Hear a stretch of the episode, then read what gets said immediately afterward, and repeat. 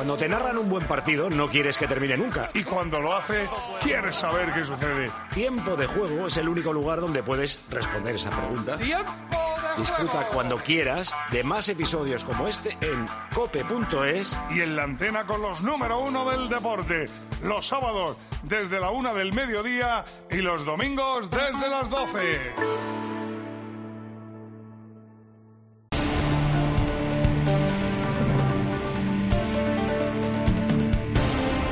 José Luis Corrochano. Tiempo de juego. Cope. Estar informado.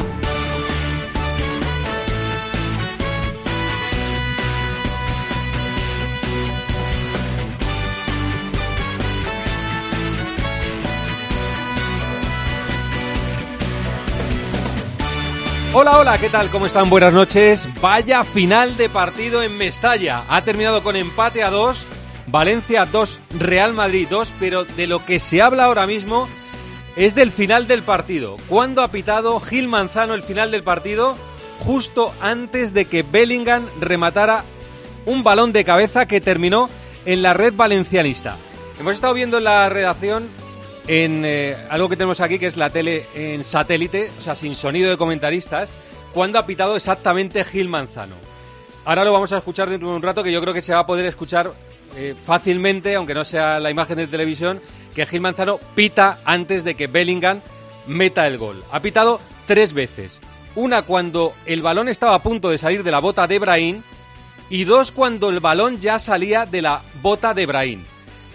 Parece claro que ha pitado antes. Ahora, la eh, idoneidad, el momento en el que ha pitado puede frustrar e irritar a los seguidores del Real Madrid, porque así ha terminado el Real Madrid, muy frustrado, yéndose a por el árbitro, a por Gil Manzano y viendo una cartulina roja Bellingham, que seguramente se va a perder el siguiente partido del Real Madrid.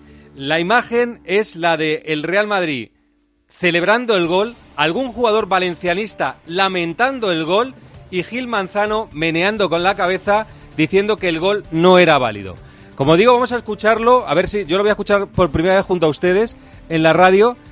Se debe escuchar los pitidos de Gil Manzano y cómo en la grada se puede escuchar gol o el lamento de que han hecho un gol. A ver si lo escuchamos.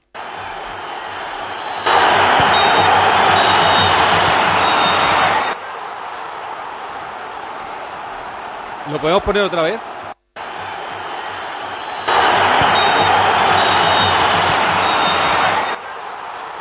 Y ahí ha terminado el partido. Está hablando Baraja de la jugada. Ah, y yo he visto que el árbitro pitaba antes de que, de que se produjera el, el centro. Entonces entiendo que la parte final de- del partido, la decisión que ha tomado el árbitro es, es porque realmente él pensaba que se había acabado el partido. no, hay, no hay más. Ah, también es verdad que ha dado también cinco en la primera parte y nos han hecho gol el Madrid en, en el descuento de la primera parte.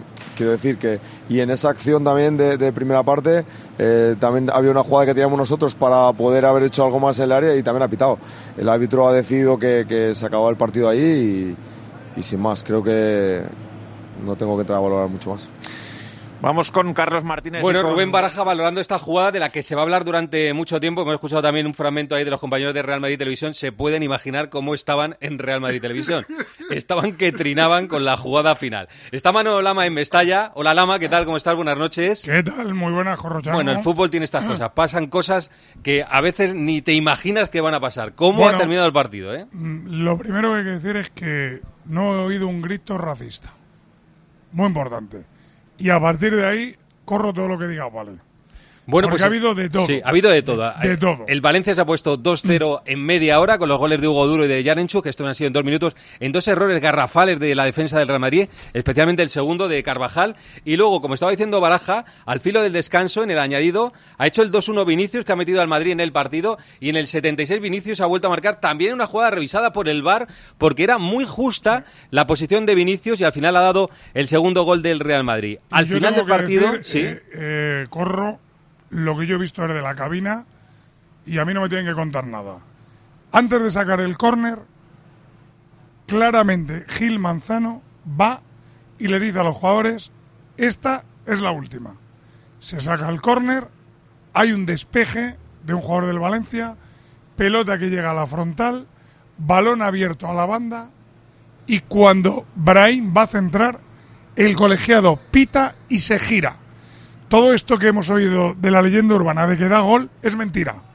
El árbitro no ha dado gol en ningún momento. No, no, no ha dado gol. El árbitro ha señalado Sí. túnel de vestuarios. sí. Pita, Ahora, pita tres que- veces. Una que casi no se oye cuando la va a tocar Brahim. Y luego dos cuando el balón está saliendo ya por el área. Que claro, tiene un riesgo. La jugada para Gil Manzano tiene un riesgo evidente, que es lo que ha pasado Claro, no, no, finalmente. él es el que se ha metido en el, en el lío porque tenía que haber pitado en el momento que ha despejado el Valencia. Cuando despejó el Valencia tenía que haber pitado. No remata el Madrid, despeja el Valencia, él lo ha dicho. Se acabó. Ha permitido que el balón llegue a banda y él solo se ha complicado.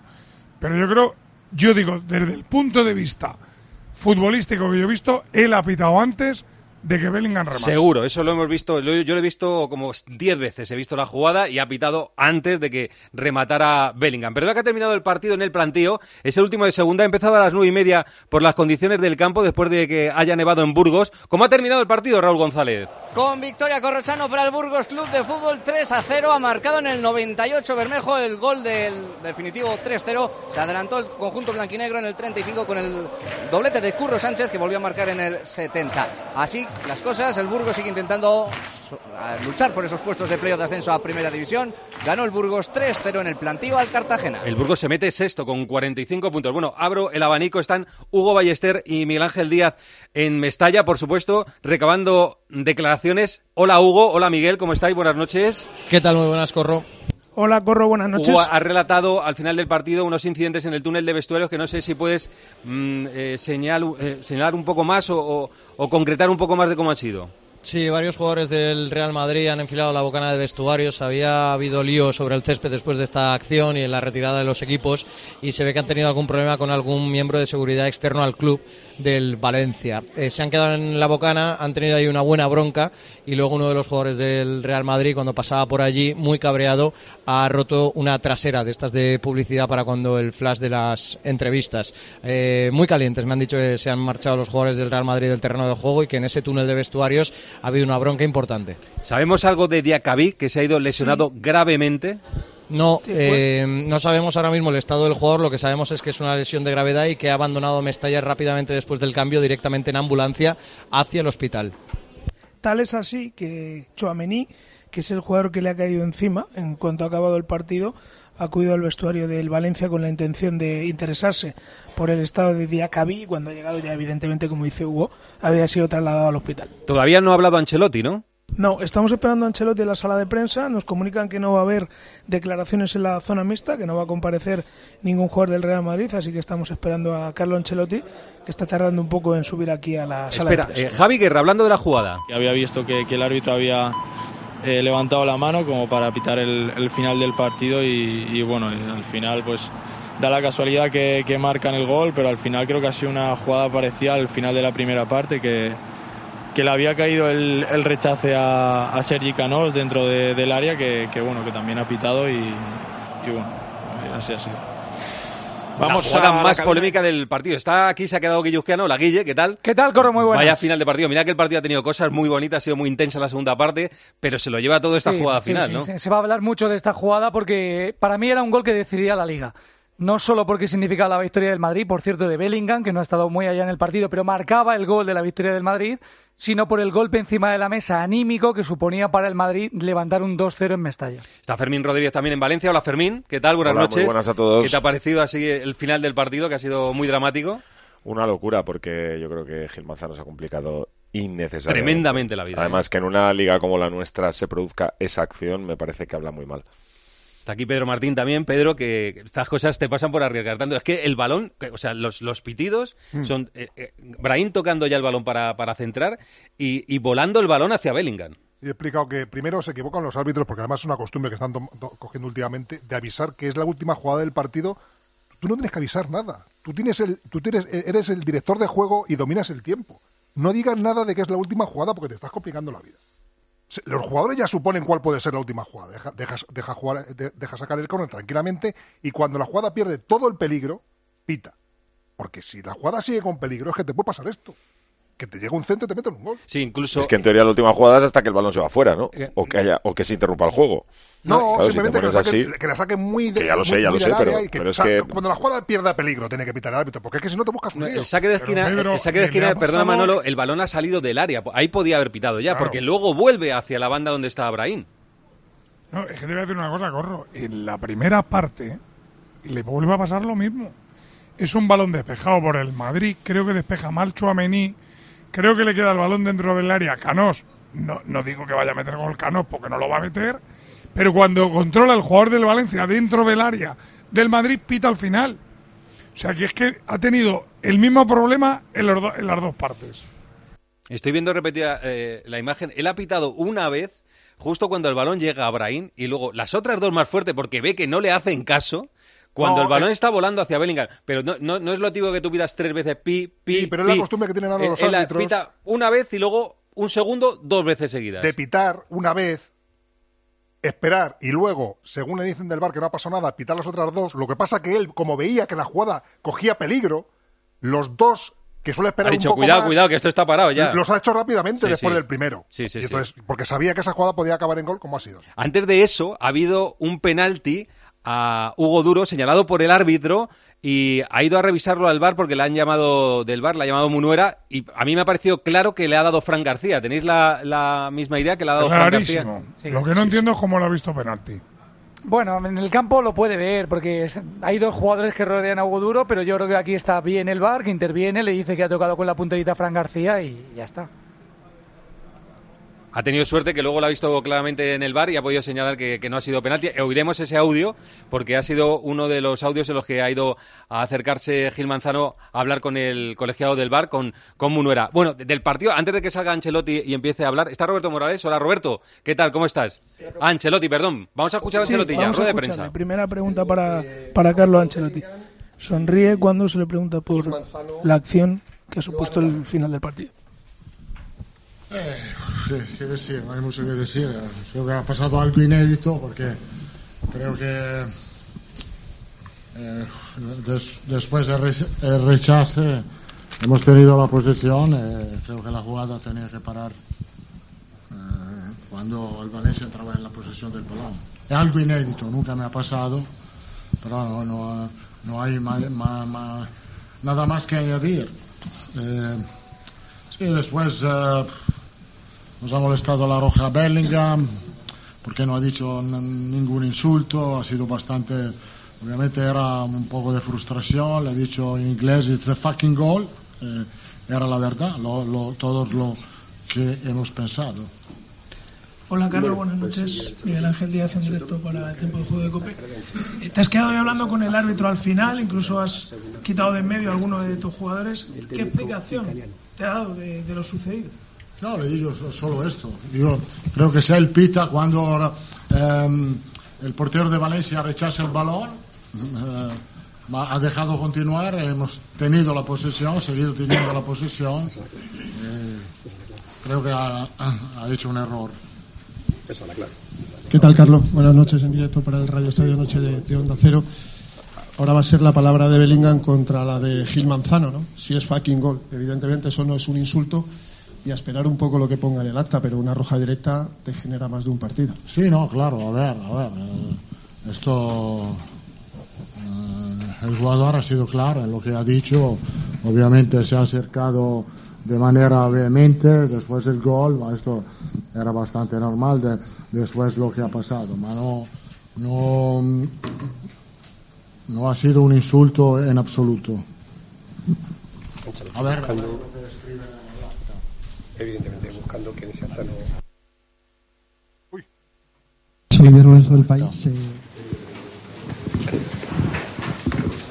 Hola Carlos, buenas noches. Olivier Lorenzo del País. Eh, no sé qué nos puede contar del partido de Vinicius, de todo lo que ha vivido hoy.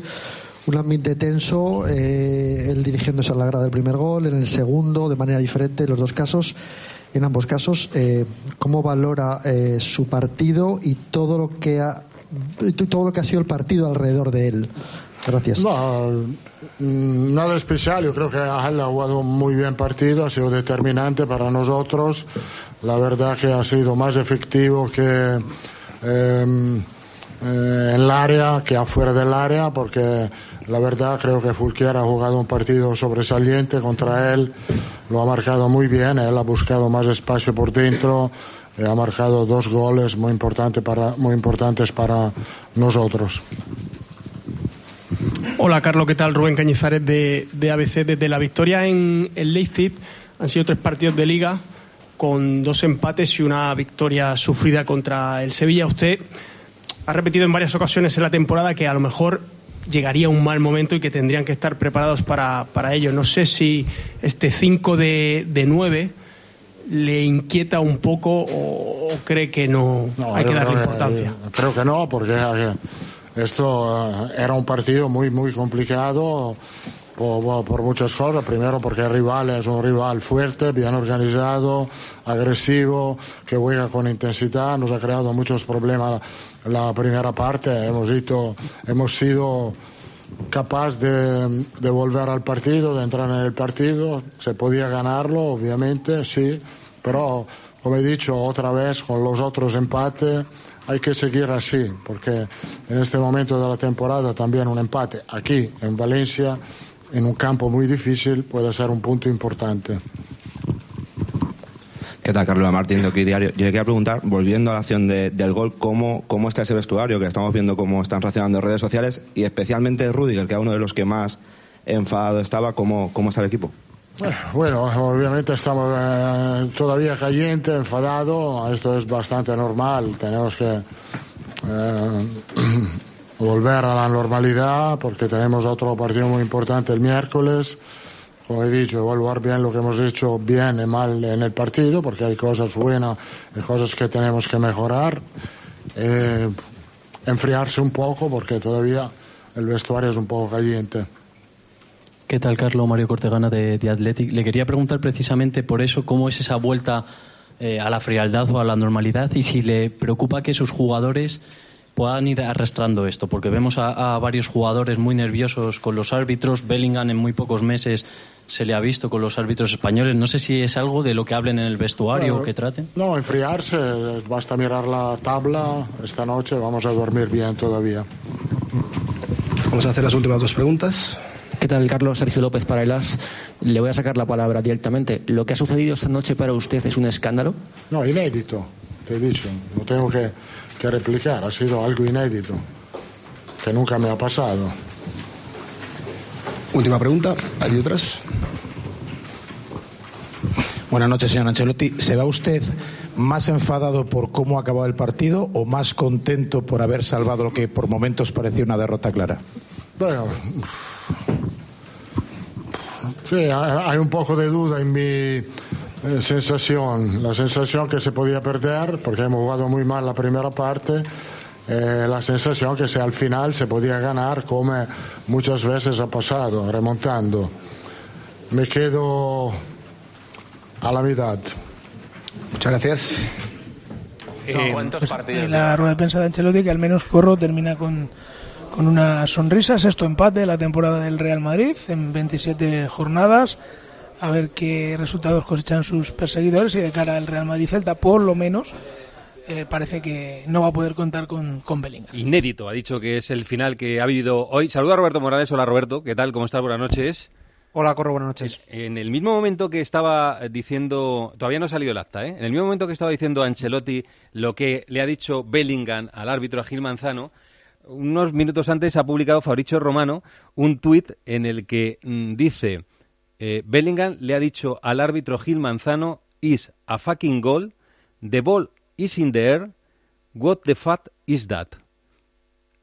O sea, en el mismo momento, todavía no ha salido el acta, ¿eh? O sea, me, imagino que Fabricio Romano ah, tiene un contacto dentro de- del Real Madrid que le ha dicho, oye, o, la familia de Bellingham, o la- en las cercanías de Bellingham, y le ha dicho, esto es lo que ha dicho. Aparte de, lo- de la, de la frase que ha dicho Ancelotti, la de is a fucking goal, the ball is in the air, what the fuck is that? Porque leerse no se ha leído los labios a... Yo creo que no, se le han podido leer los labios a Bellingham porque había mucho revuelo. Estaba, yo al principio creí incluso que era para Lunin la tarjeta, pero ha quedado claro que era para, para Bellingham. Es posible que, que en, en una eh, cámara autónoma tengas todo el, el col- o sea, todo el- el- la conversación de- o conversación o reclamación de, de Bellingham. a Y, y se le puede leer en los, en los labios claramente, ¿no? Posible. Bueno, eh, Roberto, ¿qué quieres decir de este final de partido?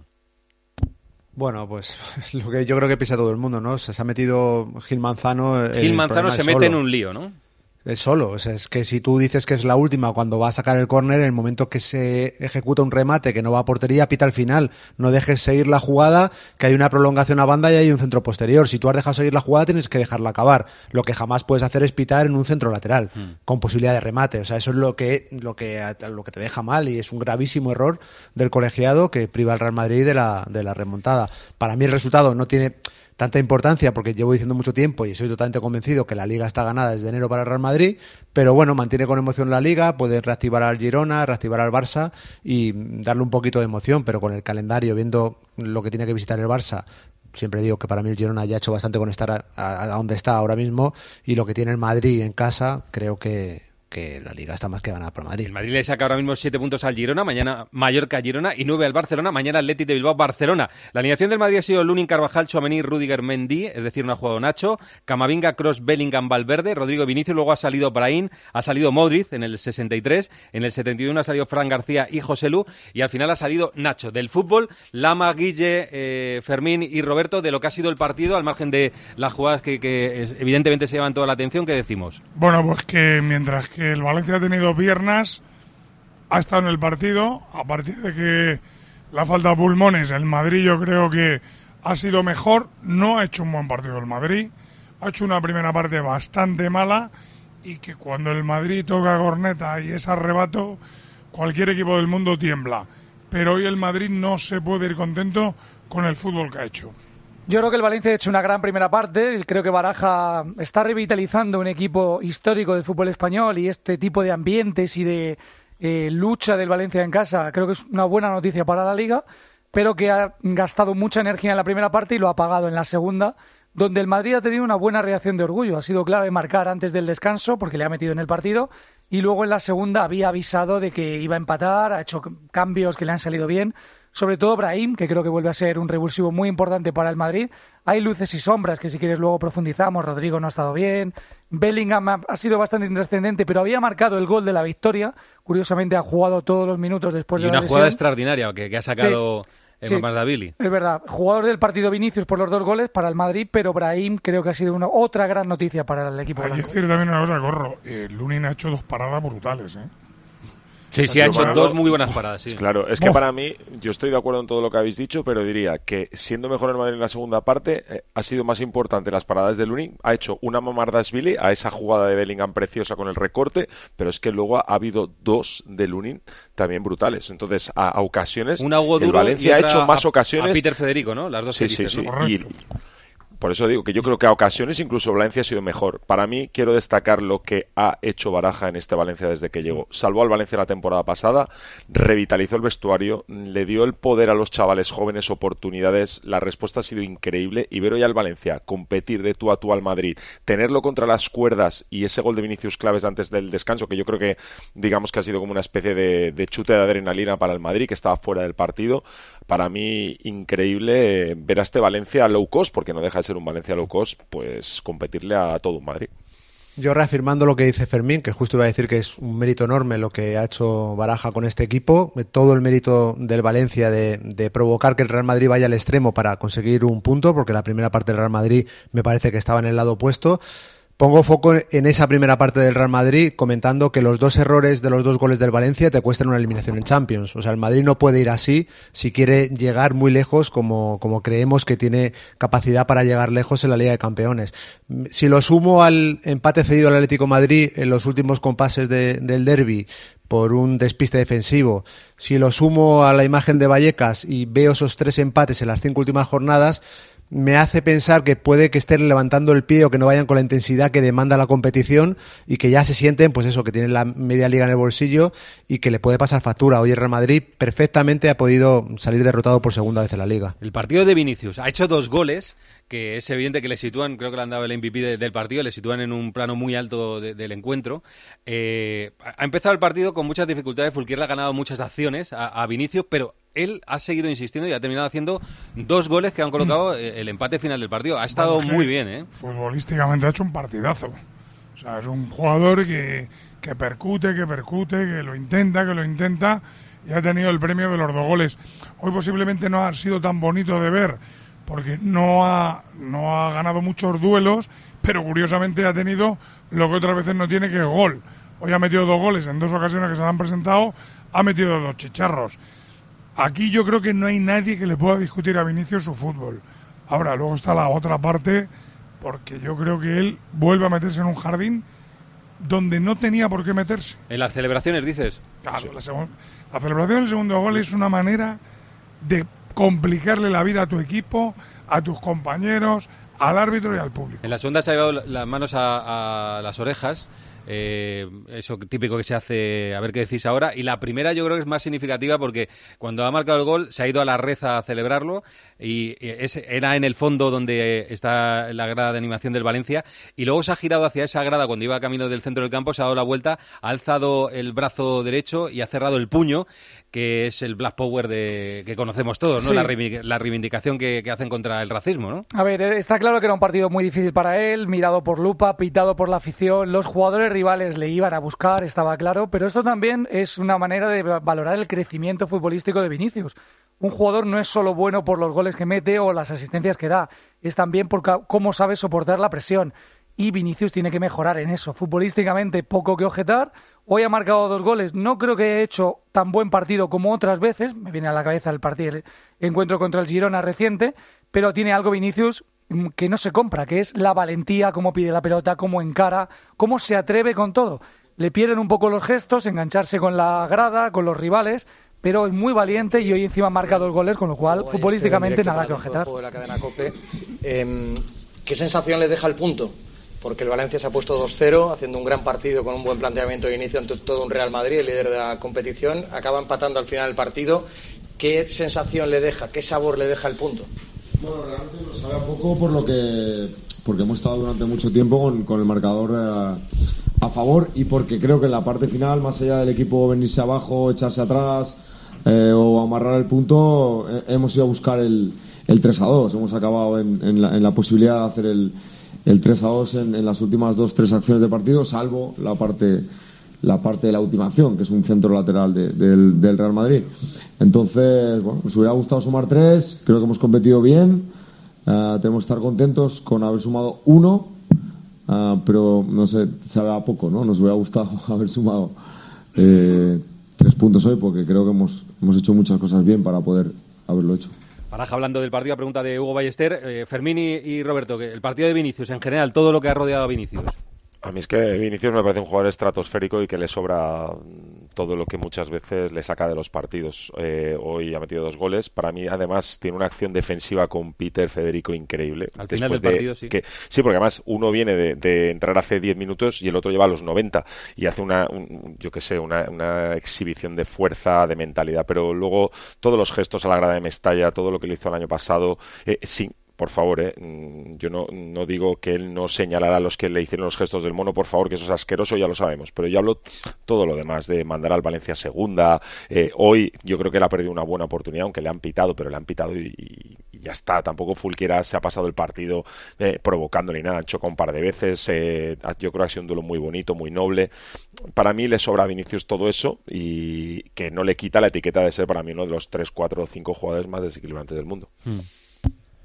Bueno, coincidiendo con, todos vosotros, voy a intentar ponerme un poco en la piel de Vinicius, de, todo lo que habrá sentido en este partido, de recibir el primer balón en el primer minuto y recibir una entrada dura abajo, de aguantar a la grada continuamente, llamarte tonto, cualquier... Eh, por ejemplo, cuando desata el, primer cántico global de Mestalla llamándole tonto, es pidiendo una falta o penalti que no sé decir muy bien lo que era, pero que claramente era un empujón. O sea, por pedir algo justo, se posiciona todo el mundo en su contra. Eh, para mí es el Gini el Jan. O sea, yo no creo que hoy le haya descentrado el partido porque creo que Vinicius hoy ha sido determinante, se ha echado el Madrid a las espaldas cuando el Madrid estaba tambaleándose. Pero sí que pienso que los gestos eh, al final afea su partido por, por una celebración totalmente innecesaria. Es que no entiendo a qué viene dedicar el gol a la grada, mirar a alguien si realmente no ha habido insultos eh, que, te, se equiparen a lo del año pasado, que fue vergonzoso, mirar a la gente de la grada. imágenes que van a salir en las teles que Manolo seguro que sacará hacia el banquillo, a saber lo que ha dicho en esas palabras hacia el banquillo del Valencia. Es que tiene a todo el equipo pensando en él y centrado en él para calmarle, para que no se vaya del partido y al final eso genera inestabilidad. Eh, yo creo que en él no, porque ya se ha acostumbrado a vivir en efervescencia y da lo mejor que tiene, pero al final el resto de jugadores estaban pendientes de que Vinicius no fuese expulsado porque tenía amarilla. Mm. Entonces yo creo que eso al final es muy difícil de frenar y es lo que tiene que conseguir eh, tapar porque es lo que le afea. Luego falta por ver, Manolo, como está diciendo Roberto, cuando eh, se pase la lupa por el partido, que entre estas 48 horas se pasa la lupa y, se ven muchas cosas. ¿eh? Cuando se pasa una lupa por un partido no te imaginas lo que encuentras. Y si vas con la lupa a buscar, vas a encontrar. Encuentras, para un lado y para otro. ¿eh? En todos los lados. O sea, en un partido vas a encontrar absolutamente de todo. Pero yo repito, yo creo que él es muy bueno, muy bueno y que no le hace falta esto. Yo lo sigo pensando ni le han pegado duro, ni le han La, la duda es, Manolo, si forma parte del pack, si, si todo es un pack completo, si eso si eso le retroalimenta a él para, para tener ganas de marcar goles. Yo, o, yo creo que sería puede mejor desprenderse de eso, ¿sabes? No, yo le vi jugar eh, contra el Liverpool y no tuvo ningún problema. No, el día del Girona, el día del Girona hace un partidazo que, que no, no, no hay nada que, que que mirar en la lupa. O sea, es todo partido de fútbol y hace un partido, pero, pero le hemos visto más en, los partidos en los que, aunque esté metido en líos, brilla. Que, en situaciones más normales. Por eso digo yo que si forma parte del pack o, llegará un momento que se desligue de esa parte, ¿no? Yo sigo pensando, yo creo que él, eh, posiblemente, como tú dices, convive ya con, con, el Vinicius futbolista y el Vinicius fuera de fútbol y yo creo que él no sabe el daño que se hace a sí mismo porque yo creo que él es un jugador que puede marcar diferencias y que no le hace falta esto. Tú piensas que durante el partido hemos visto solo rifirrafes con él. Hemos visto a jugadores del Madrid abrazándose con los del Valencia, calmándose, saludándose, solo con él. Esto tiene que hacerle ver a él que él es el que tiene un problema. Que, no digo que todo el problema sea de él, ¿eh? pero que él tiene un problema. No puede ser que estén todos los jugadores peleados con él. No puede ser. pero es que también le buscan Manolo, porque saben que entra. Es que le toca la espalda. Sí, porque ha habido la de Pepe Lu, ha sido una Pepe Lu se tira, se tira, se tira al césped, parece que lo ha matado 10 minutos en el césped. O sea, que también le buscan. Eh, ya no sé lo que le habrá dicho en la primera acción, pero, pero, pero guapo no lo ha dicho, ¿sabes? Entonces, él también entra porque le provocan. le han hecho, le han hecho entradas duras, lo han molido a palos. No, no. no han hecho él ha jugado un partido de fútbol donde evidentemente le provocan, provoca pero él tiene que saber contenerse. Tú piensas el tiempo que se ha perdido en me caigo, me levanto, te empujo, tal. Pues a lo mejor son minutos que le han hecho falta al Madrid para ganar luego.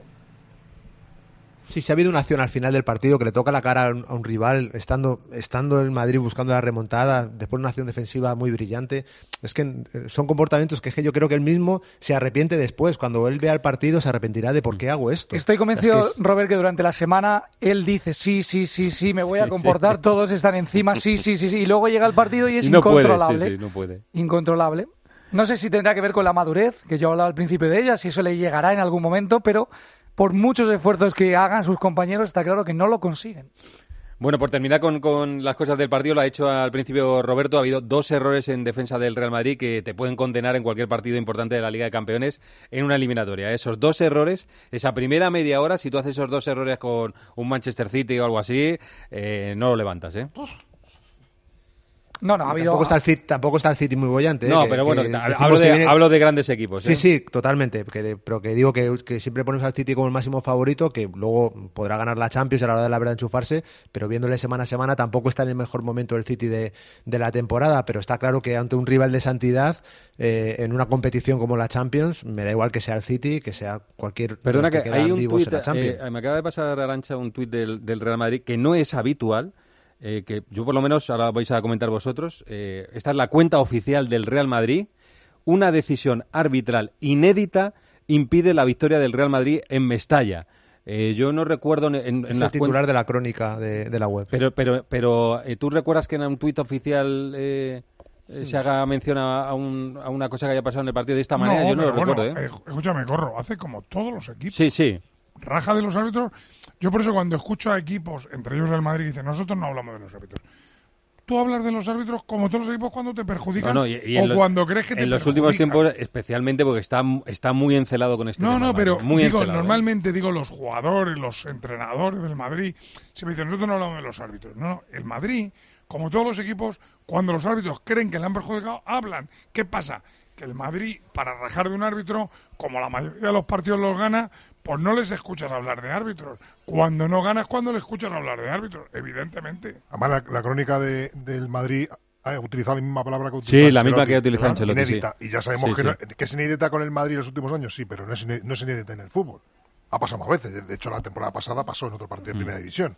O sea que, bueno, es una cosa que no debería pasar, pero de vez en cuando. De todas formas, Corro, comentabas ahora el Madrid está en un momento, en mi opinión, valle de la temporada. eh, errores defensivos, no demasiada claridad en el medio y poca pegada.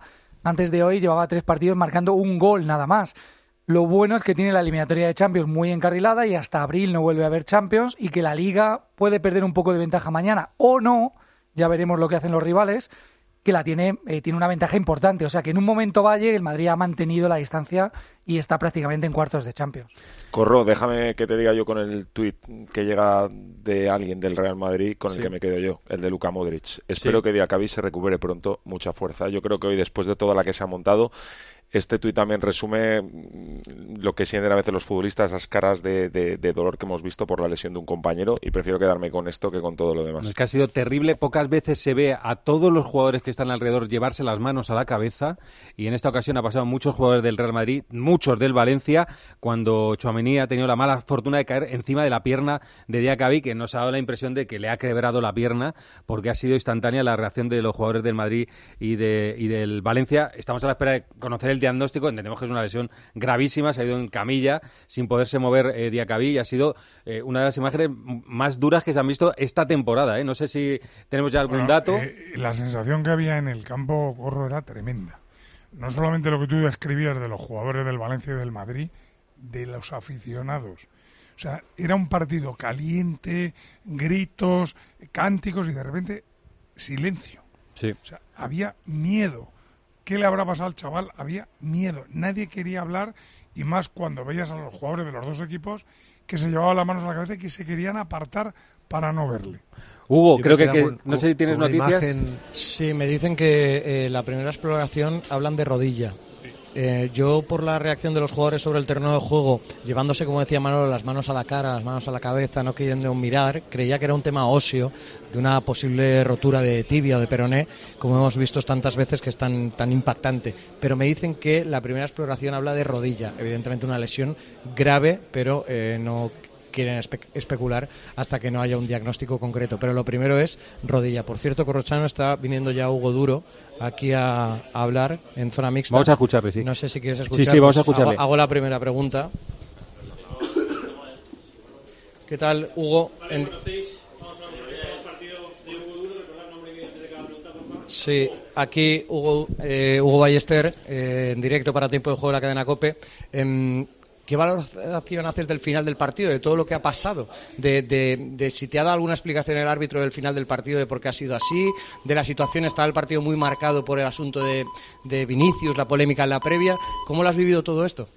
Eh, bueno, yo el final eh, ha sido raro porque el árbitro nos dice que, que es la última jugada, eh, despeja a Giorgi, Giorgi creo, y veo al árbitro que se echa el pito a la boca y empieza a tardar, a tardar y de- no sé, no sé a lo que aguanta y cuando va a centrar sido Brahim creo, pita al final. Eh, para mí tiene que pintar antes porque lo ha dicho y una vez que no ha pitado eh, creo que no sé si tiene que dejar la jugada. eh, entiendo el enfado del Real Madrid, entiendo eh, a, a- a mi parte porque lo había dicho bien claro.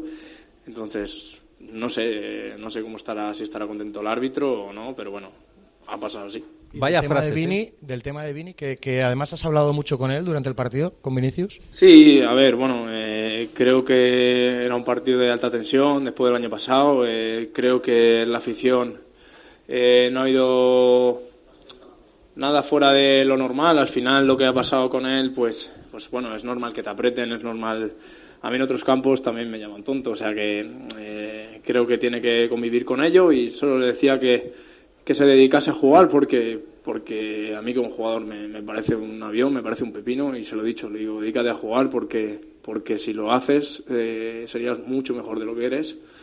Y bueno, eh, a nivel futbolístico solo tengo palabras de halago porque, porque es lo que te digo, es que es, que es imparable casi.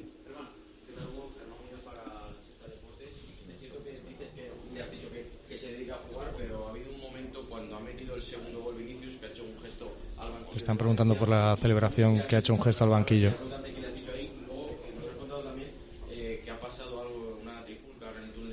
Una trifulca en el túnel de vestuarios. Eh, bueno, en el gol eh, se ha puesto las manos en las orejas hacia la grada y bueno, se lo echa un poquito en cara. Él me ha dicho que yo he hecho lo mismo, pero bueno, eh, mi opinión es que no es lo mismo que lo haga yo en mi casa que el fuera de casa. Igual que si yo lo hice en el Bernabéu, obviamente se enfadarían. Eh, creo que es un poco falta de respeto, creo, mi opinión. Y luego en el túnel vestuario no lo sé, porque la verdad que me he ido a saludar a los bomberos que apagaron el incendio, que la verdad que es lo que más, más ilusión me ha hecho antes del partido, después del partido, eh, así que no lo sé.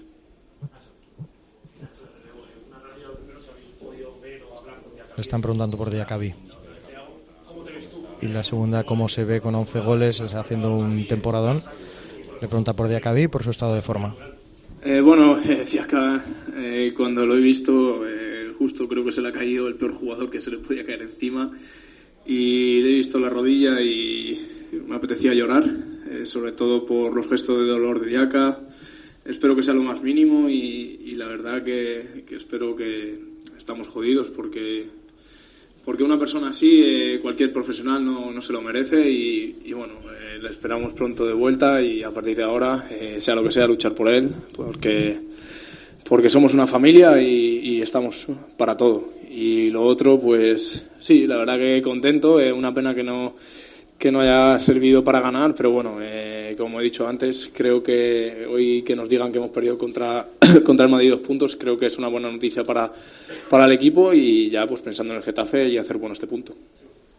Hola, buenas, Hugo Chimo Guasmano directo para el Carrusel Deportivo de la SER. Te quería eh, preguntar sobre dos nombres propios. Uno, Diacabí. Has dicho la rodilla. ¿Nos podrías localizar más o menos dónde puede ser la lesión? Que va a ser grave. Es que no ve si era tibia peroné, si la rodilla si nos puedes decir, tú que lo has visto allí y lo has visto ahora en el vestuario, y la otra eh, sobre Vinicius. ¿Entiendes que al final, eh, en un partido en el que están puestas todos los ojos, todos los focos, todos en él, después de marcar los dos goles, haya tenido esos gestos de celebración? Bueno, eh, lo de Diaca creo que ha sido la rodilla, eh, no soy doctor, no te puedo decir más. Eh, como te digo, ojalá me equivoque y, esté cuanto antes con nosotros. Y lo de Vini, pues eh, creo que es un tema que pues a mí ya me cansa, eh, porque es no por él, eh, eh sino eh, ojalá solo se hablase del fútbol. Creo que ha sido un partido bonito, de alta tensión, en el que el Valencia quería ganar, el Madrid quería ganar. A, a, mí me encanta el partido. Es dos equipos que cada uno buscaba lo suyo y como te digo, bueno, Vini ha hecho eso, pues se lo he dicho porque creo que se equivoca. Te repito que es mi opinión. Si el resto no está de acuerdo conmigo, pues, pues mala suerte. Y nada, que, que siga así porque, porque es muy buen jugador. Van con la última pregunta. Perdóname un segundo, eh, Hugo, que está hablando Vinicius para los compañeros de Real Madrid Televisión. Y la verdad que, que es una alegría tremenda. Nunca imaginé jugar tantos partidos tan jóvenes y quiero seguir así, quiero seguir haciendo historia, quiero estar entre los mejores y con los jugadores que más han jugado con, con, esta camiseta. ¿Cómo has visto el partido de hoy, el empate del equipo? Ah, un partido muy difícil. Jugar fuera de casa siempre, siempre es, es complicado, pero después de, de, dos, goles, dos goles contra, hemos conseguido llegar y al final eh, no hemos podido porque no nos han dejado. Y ahora a por el Leipzig. Sí, tenemos que seguir firme, que la afición está, esté con nosotros, que, que necesitamos bastante. Gracias, Vini. No nos han dejado, ha dicho Vinicius. Hemos ido por el partido, pero no nos han dejado. De Hugo Duro, quiero decir una cosa. Hay veces que los futbolistas no dicen nada y otras veces que lo dicen todo. Ha estado increíble Hugo Duro. O sea, ha, o sea, puede estar de acuerdo con lo que dice o no, pero habla de lo que ha pasado. O sea, ha contado todo lo que le ha parecido, cada pregunta le, ha tenido un mensaje que te puede interesar o no pero es que ha contado cosas. O sea, ha dicho que ha estado a punto de llorar cuando ha visto la lesión de Chuamení, que le ha dicho a Vinicius no sé qué, que eh, el partido ha sido precioso. O sea, ha dicho cosas. O sea, ha estado enorme Hugo Duro. Y que ¿eh? entiende el Madrid. Que Si entiende al Madrid. claro. Que, que si le hubiera pasado a él en contra, pues le hubiera parecido mal. O sea, ha dicho muchas cosas eh, Hugo Duro. Hasta, ¿eh? hasta- ha estado inmenso Hugo Duro, eh, ya abandona esta zona mixta, ha estado inmenso dentro del terreno de juego y también fuera de él con estas declaraciones, porque como dices, te podrá gustar más o menos lo que haya dicho, eh, para gustos colores, pero ha opinado absolutamente de, De todo. con total libertad, con, con un tono eh, cordial, eh, amable, eh, dando su punto de vista desde el terreno de juego a mil revoluciones y lo ha hecho además con una naturalidad que se agradece y mucho. Yo es que estaba pensando lo mismo que tú, Corrochano, mientras escuchaba la rueda de prensa la, la- la zona mixta de Hugo Duro. Es que hay veces que dice, bueno, no me ha dicho nada, pero hoy lo ha dicho. Mira, no ha venido a decir, si la jugada eh, la deja seguir, la tiene que dejar terminar. Porque si a mí me hubiera pasado, me hubiera molestado. Y es evidente que si esa jugada hubiera terminado, si la hubiera dejado terminar sin pitar, los jugadores del Valencia se hubieran enfadado. Porque había dicho que, el, que era la última jugada y el balón había salido. Lo ha dicho Lama antes, en la primera parte lo hace al Valencia, lo que pasa es que claro, no acaba en nada, pero Canós cuando está pitando el árbitro le va a decir a Carvajal, a mí me ha hecho lo mismo en la primera parte. Sí, sí, es así, es así, efectivamente. Efectivamente, cuando, cuando se iba con los brazos hacia arriba Carvajal diciendo increíble, ha dicho Canos, me ha hecho lo mismo. Oye, Además, la cara de, Hu- de Hugo Duro cuando pita a Gil Manzano también explica todo lo que ha pasado. Sí, Porque sí, sí. Le, le reclama como que pite, pero cuando se marca el Madrid y ve el follón dice, madre, madre mía, madre mía, y se va como contento de lo que ha pasado, sabiendo que en su equipo ha sido beneficiado de una jugada un poco absurda. Por cierto, la entrada de, o sea, la entrada, la lesión de Diacabí. Diacabí me recuerda mucho a la de Miguel Ángel Benítez, sí. aquel jugador del español que se lesionó en el Calderón en el año 2000. Sí, sí, el paraguayo, ¿no? Era paraguayo, Sí, ¿no? paraguayo. Recuerdo lo que tuvo Benítez en esa, en, en esa jugada. Rotura del ligamento lateral interno, del ligamento cruzado anterior, del menisco interno, del ligamento cruzado posterior y de la cápsula sinovial de la rodilla derecha. Ojalá te equivoques, porque son muchas Tuvo cosas, ¿eh? 14 meses sin jugar. Ojalá te Por equivoques. cierto, ¿eh? Co- Corrochano ha, ha confirmado Hugo Duro lo que adelantábamos en tiempo de juego, que es la rodilla. En la primera Sí, sí, sí. exploración, eh, la rodilla, que estábamos todos preocupados por saber exactamente lo que era. Y la primera exploración, eh, ya en la ambulancia, camino del hospital, eh, nos apuntaban que era, que era la rodilla. Vamos a ver, ojalá sea de todo lo que ha dicho Pedro eh, lo menos posible. Me ha mandado una imagen Fermín de, de dónde se estaba tocando él y se estaba tocando en la, en la rodilla. Que por cierto, hay, hay una imagen, ha estado bien la realización, no mostrando imágenes muy cercanas de la acción, pero sí hay una imagen en la repetición que si la veis otra vez y os fijáis, está eh, la pierna en una situación, o sea, tú ves el cuerpo y ver la pierna, o sea, ver los tacos de la, de la bota, en una- dices, no puedes hacer eso, es contorsionismo. No, no, y- y te- porque, y te porque digo la, cómo había, se lo- la había doblado totalmente. Y te digo cómo se lo han llevado. Iba en la camilla con la pierna fuera. Con la pierna, uno de los doctores, eh, sujetándole la pierna fuera de la camilla. No la, no la podía llevar extendida, no la podía llevar recta y la llevaba eh, uno de los doctores en la mano paralelo a la, a la, a la camilla mientras enfilaba la bocana de, de vestuarios. T- Tremendo. Ha sido terrible. Bueno, es una de las muy malas noticias del partido que ha tenido mucho, se va a hablar mucho mañana y durante las próximas horas de, de este partido y del final del partido que ha terminado con el Valencia 2 Real Madrid 2. Si no tenéis nada más que decir, os agradezco mucho la compañía. A Guille, a Fermín y a Roberto. Lama creo que ha abandonado ya la cabina de transmisiones que se tenía que marchar. Y están abajo Miguelito y Hugo, que si quieren decir Sí. alguna cosa más, Miguel. Bueno, yo he visto salir a los jugadores del Real Madrid que han salido por uno de los corners de, de Mestalla, no por la calle habitual, la avenida de Suecia. No ha hecho declaraciones nadie. He visto tocado a Chuamení por esa acción con Diacabí. También salía Bellingham, uno de los últimos en salir. Nos contaba algún cámara que ha habido reprimenda de Ancelotti después de protestarle a Gil Manzano a Jude Bellingham por esa tarjeta Mm. roja que, que ha visto. Así que, aunque luego ha explicado en la sala de prensa, hemos escuchado lo que según Ancelotti le ha dicho al colegiado, pues ha terminado bastante eh, descontento Ancelotti con, con la actitud de, de su futbolista, que vamos a ver cuántos partidos le caen. De momento se pierde el Madrid-Celta. De cara al Leipzig, el miércoles, mañana hay entrenamiento. Yo creo que el 11, si no va a ser el mismo, pues no creo que haya apenas ninguna variación. Ancelotti se ha enfadado también con José Lu, ha visto amarilla. Me dice Bautista, que de esto se va a hablar porque se van a buscar los antecedentes, que en el 2017, y de, esto te tendrás que acordar tú, Pedro, fiándonos de Bautista, por supuesto, Gil Manzano anuló un gol al Málaga porque evitó final del primer tiempo. Fue en el Bernabéu. Yo tengo el recuerdo también, sí, un disparo desde fuera del área, puede ser. Tengo ese recuerdo. Pues Eh, sí, no, es que ya te he dicho que es, que es una jugada que no es muy frecuente, pero que pasa. Sí. Eh, Me dice Ganga que puede pitar falta en esa jugada. Bueno, seguro que hay antecedentes que van a recoger los compañeros en, en las próximas horas. Guille, eh, muchas gracias. ¿eh? Un placer, Corro. Hasta luego, Fermín, gracias, ¿eh? un abrazo. Buenas noches. Hasta luego, Roberto, gracias. Un abrazo, Corro. Eh, Miguelito y Hugo, adiós a los dos. Gracias, compañeros. Chao, hasta luego. Hasta luego. Un abrazo, Adiós. Hugo. A Manolo también, por supuesto. Empató el Real Madrid en Valencia. Empató el Valencia con el Real Madrid. Valencia 2, Real Madrid 2. A esta hora la cadena COPE. Bueno, a esta hora y un poco más, la cadena COPE cuenta noticias. Última hora en Cope. Estar informado. Y se las cuenta Ana Huertas. Hola, Ana, ¿qué tal? Buenas noches. Hola, Corro, buenas noches. Pues de lo primero que vamos a hablar es de la nieve y de las carreteras, porque a lo largo de la tarde más de 40 carreteras se han visto afectadas por el temporal, sobre todo en la zona centro y norte del país, como en Segovia, Ávila, Salamanca, Burgos y en la capital, en Madrid. De hecho, la A1 en la zona de Burgos permanece cerrada sentido norte entre los kilómetros 171 y 181, así como varias carreteras secundarias en distintos puntos. Por lo demás, se mantiene la circulación, eso sí, desde la DGT insisten, con mucha precaución. De hecho, una persona ha fallecido y otra está grave en una colisión de 10 vehículos en la A5 debido al granizo a su paso por Casarrubios del Monte, en Toledo. Y en las próximas horas, la Agencia Estatal de Meteorología prevé más nevadas. En el noroeste, la cota de nieve se situará entre los 500 y 900 metros, así que estaremos muy pendientes. Y vamos con más cosas. Hoy en Gaza ha caído ayuda humanitaria desde el cielo. Ya lo había anunciado Joe Biden. Tres aviones militares estadounidenses han lanzado unas 38.000 raciones de comida. Aún así, las organizaciones de ayuda humanitaria aseguran que es insuficiente teniendo en cuenta las necesidades de la zona en la que más de dos millones de personas se enfrentan a la hambruna. De hecho, al menos 92 personas han fallecido en las últimas 24 horas, incluidos cinco bebés por malnutrición y deshidratación en la franja de Gaza. Por cierto, que en la guerra de Ucrania 17 ataques rusos con drones kamikaze han dejado siete muertos, entre ellos dos menores y ocho heridos. Y Zelensky ha vuelto a pedir más medios para Occidente para, dice, reforzar el escudo aéreo ucraniano. Y vamos a escuchar a Dualipa. Porque en Londres esta noche se están celebrando los premios de música británica Brits Awards y entre los nominados pues en tres categorías está ella Dua Lipa, pero la que está arrasando a esta hora es la cantante Raye que lleva ya unos cuantos ganados. Ya sabes, Corro, que actualizamos toda la información a las en punto y en cope.es. Gracias, Ana. Hasta luego. Hasta Ha luego. Informado la cadena COPE. Cope, estar informado.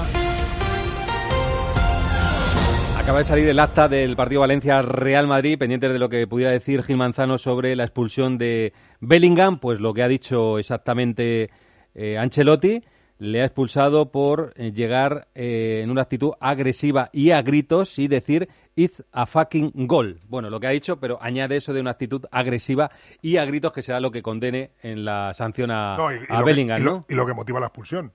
Que Claro, sea porque que no es lo mismo decírselo Tranquilamente, oye, que a gritos en la cara, claro. Sí, vale, perfecto. Bueno, aquí seguimos, en el tiempo de juego. Escuchas Tiempo de Juego en Cope, el número uno del deporte, con José Luis Corrochano.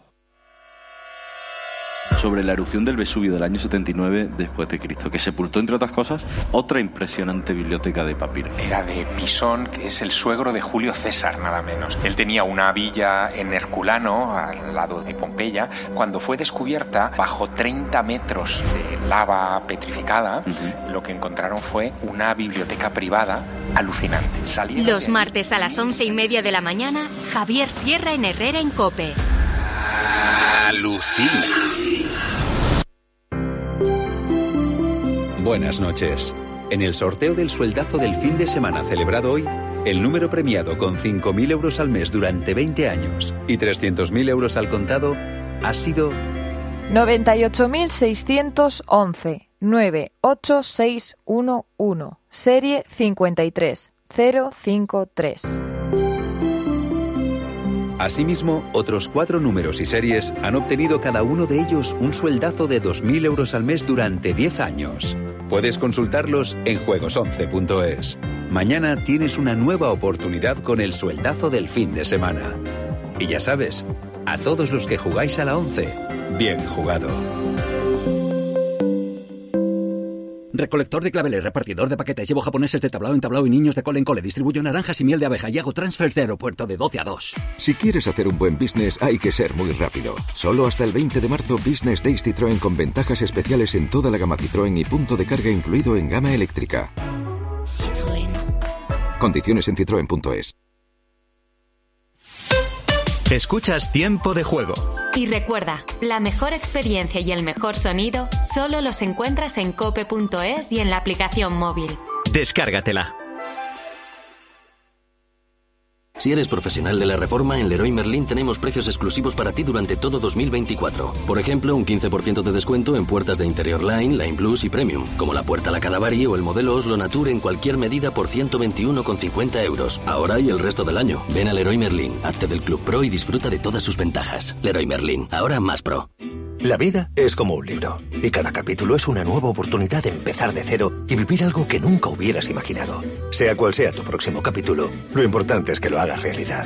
Porque dentro de una vida hay muchas vidas y en Cofidis llevamos 30 años ayudándote a vivirlas todas. Entra en cofidis.es y cuenta con nosotros. 29.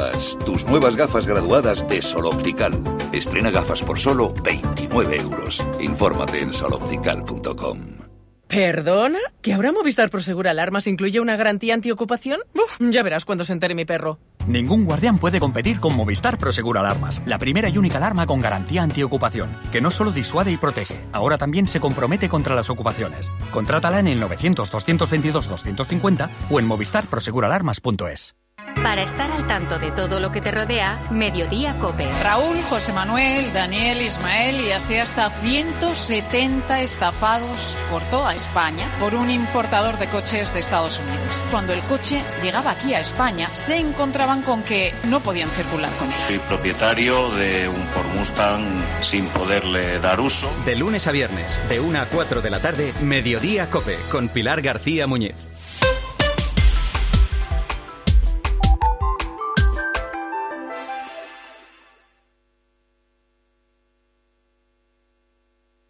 Escuchas Tiempo de Juego en Cope, el número uno del deporte, con José Luis Corrochano.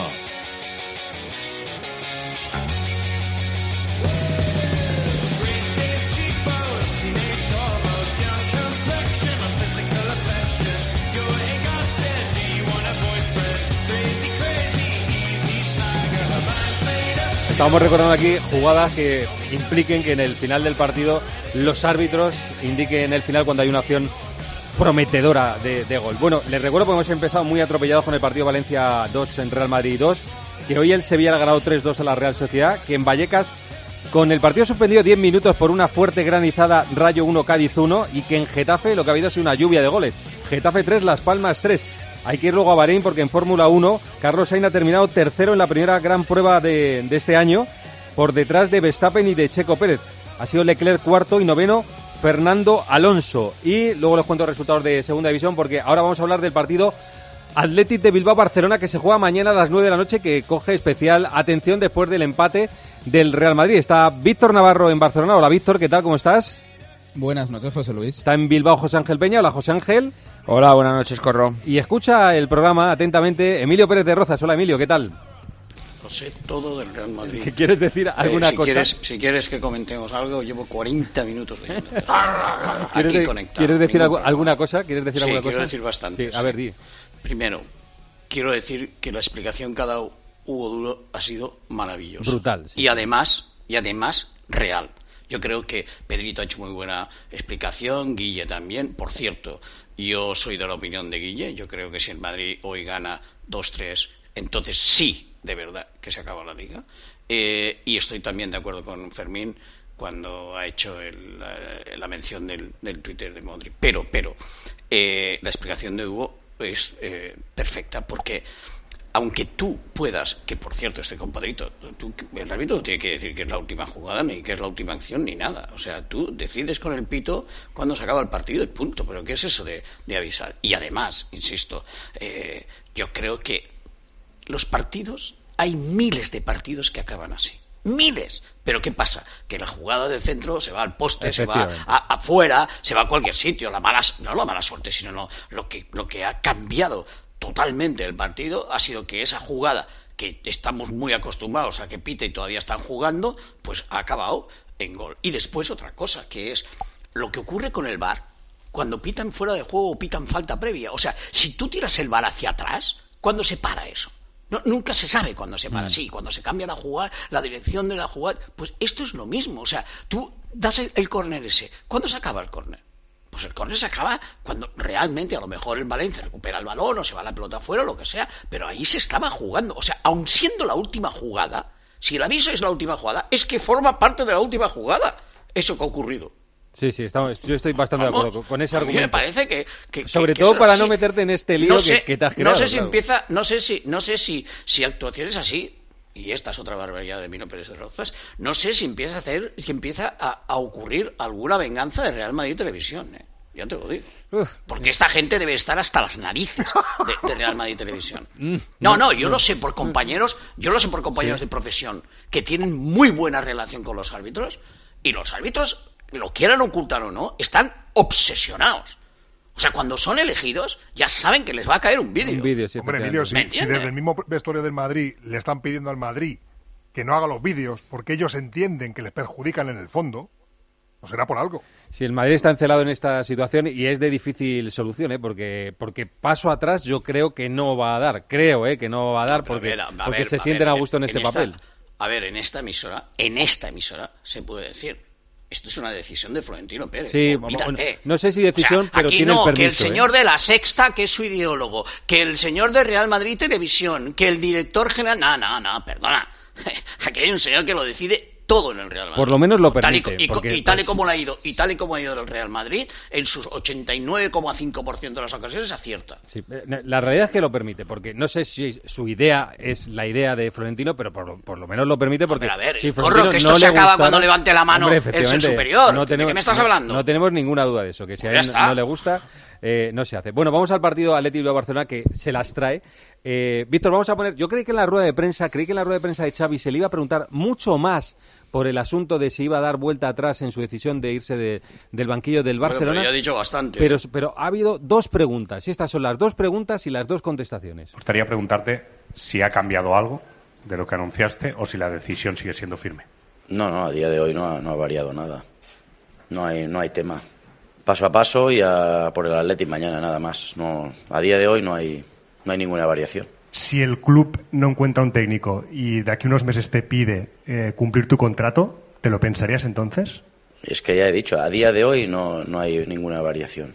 Está todo igual. A día de hoy lo ha dicho tres veces. ¿Tú eh, ves Ya algún, sí, pero a día de algún hoy no vale. ¿Va- A día de hoy no vale, corro. A día de hoy no vale, corro.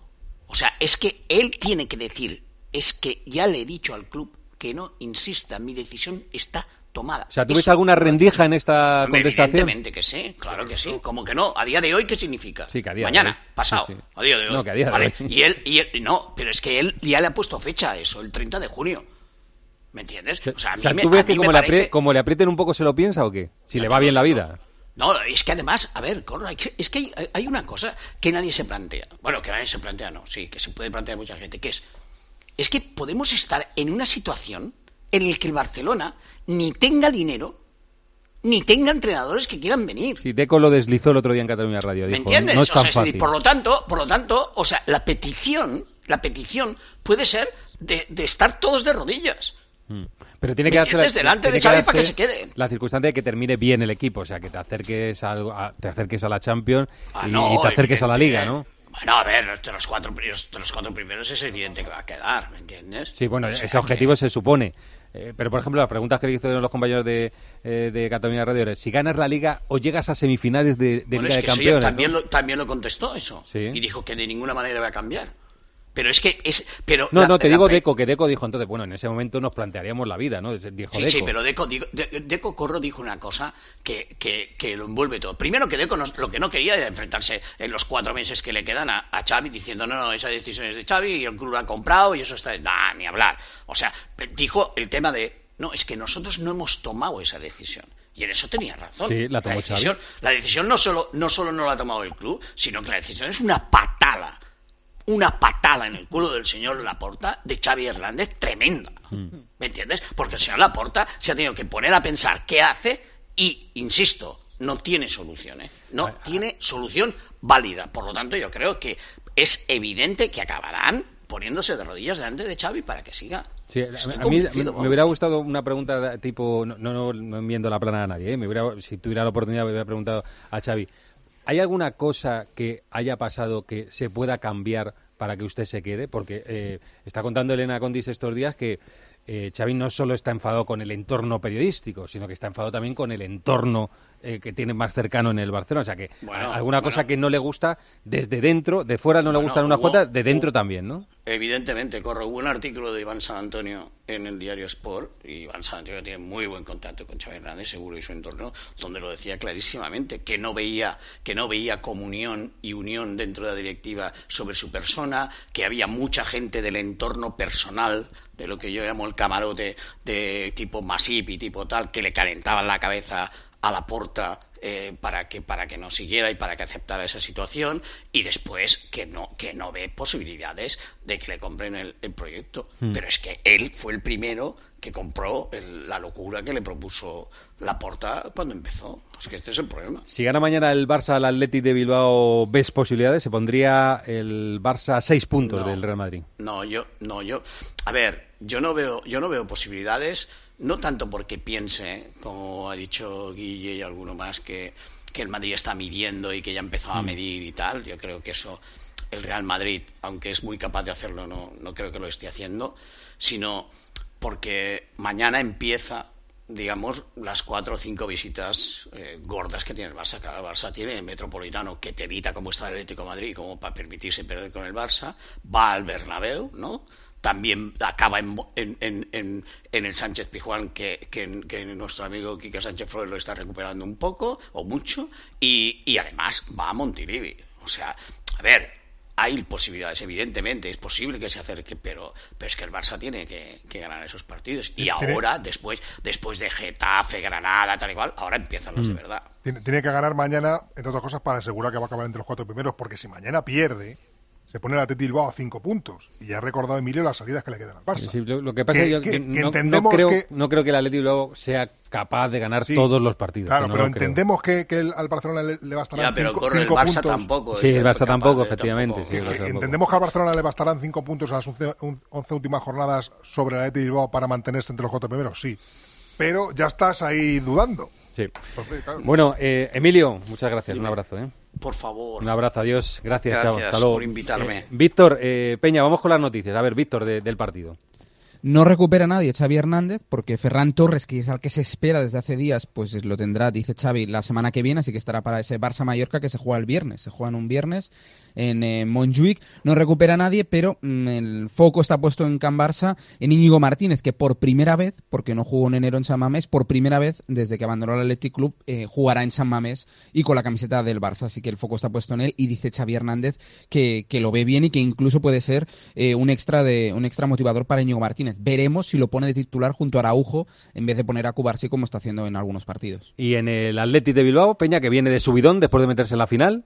Sí, precisamente esa es la principal incógnita, ¿no? ¿Qué factura a nivel físico y emocional le puede pasar esa resaca europea? Por lo demás, eh, Valverde pierde por sanción a, Vivian perdón, y a Nico Williams. Además, sigue sin poder contar ni con Juni ni con Herrera. Le cuesta tocado, aunque ha entrado en la lista, igual que Yeray, que arrastra molestias en un eh, tobillo. Valverde ha convocado a tres cachorros para completar eh, la lista de 23 futbolistas. Eguiluz, Jaureguizar y Hugo Rincón. Y en el 11 habrá por lo menos eh, cinco cambios, que pueden ser más en eh, función, como digo, de la recuperación física de otros jugadores. Pero Unai Simón, Geray, Manol, Vesga y Berenguer apuntan a titulares. Por cierto, que Valverde ha insistido en aparcar la, la final, porque ha dicho que si se pasan un mes eh, jugándola, aunque sea mentalmente y en el entorno, van a llegar agotados. Y también, eh, permíteme, eh, se ha referido a los incidentes que acaecieron alrededor de, de San Mamés el pasado jueves. Ha dicho que eso no es el fútbol, que el fútbol es unión y que eso es todo lo contrario.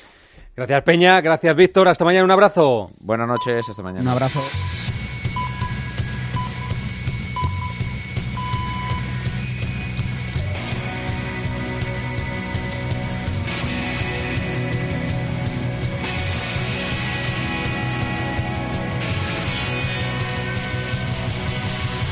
Y a las 4 y cuarto es un clásico de la Liga, es un Atlético de Madrid-Betis. El Atlético viene después del bajonazo de perder la final, de no estar en la final de la Copa. Antonio Ruiz, hola Antonio. Hola, ¿qué tal? Está aquí Javi Gómez, hola Javi. ¿Qué tal, Corro? Escalera, Sevilla o la escalera. Hola, buenas noches. Este fragmento que vamos a poner de las preguntas que le han hecho los compañeros, entre ellos Antonio Ruiz, al Cholo Simeone sobre el estado de ánimo un poco del equipo. Hay veces que al Cholo le preguntas y no responde, ¿eh? responde otra cosa. Y hay veces que preguntas y responde lo que le preguntas. Si la temporada terminase así con el Atleti cuarto por detrás de Girona, Barça y Real Madrid, ¿para usted, Diego Pablo Simeone, es suficiente la temporada? Es que nosotros vivimos el partido a partido y no podemos analizar de acá a, a tanto adelante. ¿Qué razones se encuentran para el bajón en el rendimiento defensivo y la cantidad de goles encajados hasta, hasta ahora? ¿Cuál puede ser el motivo? Bueno, lo venimos hablando desde la temporada pasada, no es de esta temporada. Creo que el equipo necesita mejorar en la intensidad y en la agresividad defensiva, entonces necesitamos mejorar individualmente para que colectivamente eh, aparezcan siempre cosas buenas. Quería preguntarle por Álvaro Morata, que no marca desde el pasado 22 de enero. ¿Cómo le está viendo? Si le ve con un poco de ansiedad por esa falta de gol. Bueno, le sucede a todos los, a los delanteros, ¿no? Cuando no pasan por una etapa positiva en cuanto al gol, siempre hay ese- esa, esa sensación de falta de, de lo que les importa a ellos, que es el gol, por eso son delanteros. Pero mañana va a ser un gol. Te quería preguntar por todos los incidentes que pasaron en, en San Mamés antes eh, del partido, a las afueras de- del estadio. Eh, no sé cómo lo vis- visteis vosotros y, obviamente si te preocupa este tipo de situaciones, claro. Bueno, creo que preocupa en este caso a, todos, no a nosotros puntualmente, pero ponerse a explicar lo que ha sucedido sería estar en el lugar de víctima y la verdad que ese lugar no prefiero tenerlo en este momento. La pregunta que le has hecho tú, Antonio, era que no te ha respondido a la pregunta, pero la pregunta que le has hecho es que, que era más fácil recuperar o más difícil, si el aspecto deportivo o el aspecto mental, ¿no? Porque de eso se trata un poco el partido de mañana, a ver cómo, cómo cuánto daño ha hecho la derrota, ¿no? Contra el Atleti de Bilbao. Bueno, a 48 horas de descartar el título que más tenía a mano el Atlético de Madrid, pues evidentemente hay un dilema, ¿no? Eh, si el equipo se recupera mentalmente y o si es más urgente recuperar lo futbolístico, ¿no? Que sigue siendo una defensa que hace agua y un- unos errores individuales. Ahí, fíjate, en ese corte lo ha explicado bien sin decirlo explícitamente. Sí, sí, lo ha dicho, El sí. Cholo entiende claramente que muchas veces el plan se viene abajo por los errores de, De los jugadores, sí, sí, sí, lo ha dicho. Lo ha dicho. Javi. No, nada, yo creo que ha vuelto a recurrir al partido a partido, que llevaba varias semanas sin escucharlo, pero es normal, es normal. Cuando se te ha ido una competición tan importante y que tenías tan a tiro como la Copa del Rey, pues el Cholo tiene que volver a lo que siempre ha funcionado, ¿no? A estar juntitos, a intentar sacar los partidos de poco en poco y oye, pues si te das una alegría con el Inter y si no, a seguir cumpliendo los objetivos de la temporada, que para el club es eh, estar entre los cuatro primeros y me da la impresión que para el Cholo, que renovó, también es estar entre los cuatro Yo creo primeros. que, que la cabeza de Antonio ahora no, No, está... hombre, al Cholo Sí. y a todos nos gustaría ganar un título y que nadie piense que el Cholo se conforma con quedar entre los cuatro primeros. Sí. Ahora que es el objetivo del club, está claro, y que la vida es más, eh, hace mejor vida el Atlético de Madrid para Miguel Ángel Gil quedando en los cuatro primeros que ganando un título y no quedando Sí, entre pero el Cholo lo acepta, eso. Digo que, que el no, Cholo hombre, lo claro, acepta. si quiere se final- revela ahora y dice que no le vale. O dice, ¿no? Sí, no, pero- el pero- partido a partido es su filosofía, pero lo no- ha sido siempre, incluso cuando ganaba. ¿eh? Eh, No viene ahora como excusa para, para decir Parece que, no una, buena base es estar en, en la Liga de Campeones porque eso le permite al club hacer las cosas que tiene que hacer y luego lo que añade pues es lo que le gusta a, a la gente, ganar títulos. Digo que eh, mañana es un partido en el que eh, el Atlético de Madrid no está pensando en el Inter, el Atlético de Madrid está pensando no, en no, meterse entre nada, los cuatro primeros. Viene el. Betis que es un rival difícil, ¿eh? Tiene al Athletic Club ahí pegadito eh, para la cuarta plaza y el Atlético y el Cholo solo piensan en los tres puntos de mañana. Por cierto, en la lista de convocados van los no van los cuatro lesionados, Lemar, Aspilicueta, Jiménez y Griezmann, que sí fueron el otro día a Bilbao y que, en opinión de algunos iluminados, a mí me llegaron señales de alarma, pero va Griezmann, Ah, sí, sí. al final va a engañar, no, señor. Va Griezmann, va Lemar, va Aspilicueta y va Jiménez. grupo, ¿no? Para hacer grupo y para compartir la alegría o la tristeza. Como Griezmann, objetivo. Cádiz o objetivo Inter. Ha dicho el Cholo y yo he preguntado dentro eh, que la semana que viene los médicos eh, hablarían. Yo creo que teniendo en cuenta la, la inmediatez del Inter después de Cádiz, si está bien juega en Cádiz, pero si tiene la más mínima reserva lo aguanta para, para el Inter. Sí, yo cuando hablaba ya con su entorno después de, de hacerse esta lesión, me decían que iba a ser muy complicado, como evidentemente lo ha sido, no ha podido forzar, eh, no han querido que se infiltrara con todo lo que venía por delante y el objetivo prioritario era el partido contra el Inter, al menos para estar al 100% y no tener a un Griezmann mermado contra el Athletic Club a un 40%, que es muy bueno Griezmann, pero bueno, no le querían perjudicar, así que Pero objetivo fíjate, Inter, sí. fíjate, Javi, que el miércoles eh, él se prueba, antes, de, antes del entrenamiento hace una prueba porque él, que tenía todavía dolor y no había remitido la Lo que tenía eran muchas ganas y, las ganas él a se prueba, él se prueba y se dan cuenta todos, no solo él, se dan cuenta todos que es absurdo, ¿no? Que no puede, no puede viajar. Que via- viaja, pero no juega. Antonio, Javi, hasta mañana. Gracias a los dos. ¿Te doy el posible equipo no sí, te sí, sí, sí, sí, por supuesto. Lo, sí, que ha, lo que- lo que ha probado hoy, la delantera, a ver. Lo que ha probado hoy es Morata y Memphis en el ataque y por detrás Oblak, Llorente, Bissell, Paulista, Hermoso, Lino o Riquelme, es la única duda, Coque de Polibarrios en la medular. Muy bien, ha dicho el Cholo, lo han escuchado, que Morata mañana va a hacer un gol. Vamos a ver si acierta. Hasta luego, Javi, adiós, Antonio. Chao, chao. Escalera, el Betis. ¿Cómo está el Betis? ¿Cómo está el Betis de Pellegrini? Pues llega muy motivado porque el último partido de liga fue bastante bueno ante el Athletic Club, ganó 3-1, dejó buenas sensaciones y venía de un palo muy gordo en la Conference League ante el Dinamo de Zagreb y ese partido ante el Athletic Club pues le ha dejado otra vez unas sensaciones positivas de intentar hacer algo grande mañana ante el Atlético. Llega con dos novedades muy importantes, Guido y Ayoce, los dos futbolistas recuperados. Guido recordemos que no juega desde el eh, desde que el 7 de diciembre fue operado de una fractura del, del peroné y Ayoce lleva siete semanas fuera de los terrenos de juego. Así que dos novedades muy importantes. No estará Fekir, eh, que el último partido precisamente ante el Athletic Club eh, pues le rompieron lo- los huesos propios de la nariz, fue operado y tiene una máscara, no ha entrado en la, en la convocatoria, así que eh, esperan que pueda entrar la, la próxima la próxima semana y tiene varias bajas más como la de Isco, Bacambú, Ruibal, eh, Bartra, Abde y Altimira que ya eh, se conocían. Vuelven Miranda, Marroca y Sócrates. Marroca va a ser titularísimo otra vez en el, en el Wanda Metropolitano. Y el Betis, como digo, Corro que llega muy motivado y con una historia muy curiosa, la de Guido Rodríguez, vinculado, muy vinculado al Atlético de Madrid, acaba contrato, pero que curiosamente esta semana en el Día de Andalucía dejó un enigmático mensaje en las redes sociales, en su Instagram, eh, cuando parecía más fuera que dentro, dijo lo siguiente, ojalá pueda crecer en este lugar tan lindo, con una foto con su hija, con Renata, en, el hospital y de fondo el Benito eh, Villamarín. Le preguntamos a José Miguel López Catalán, vicepresidente del, eh, del club, que fue protagonista en Cope más Sevilla, y efectivamente confirmó que no había aceptado la oferta de renovación, pero que va a llegar el momento de volver a sentarse con Guido. Así que ni mucho menos descartado que pueda seguir en el Betis. Jugador clave en el Betis hasta que se lesionó. Era importantísimo. Vamos a ver cómo vuelve. Gracias, Escalera. Un abrazo. Hasta mañana, si Dios quiere. Mañana a las 4 y cuarto, este Atlético de Madrid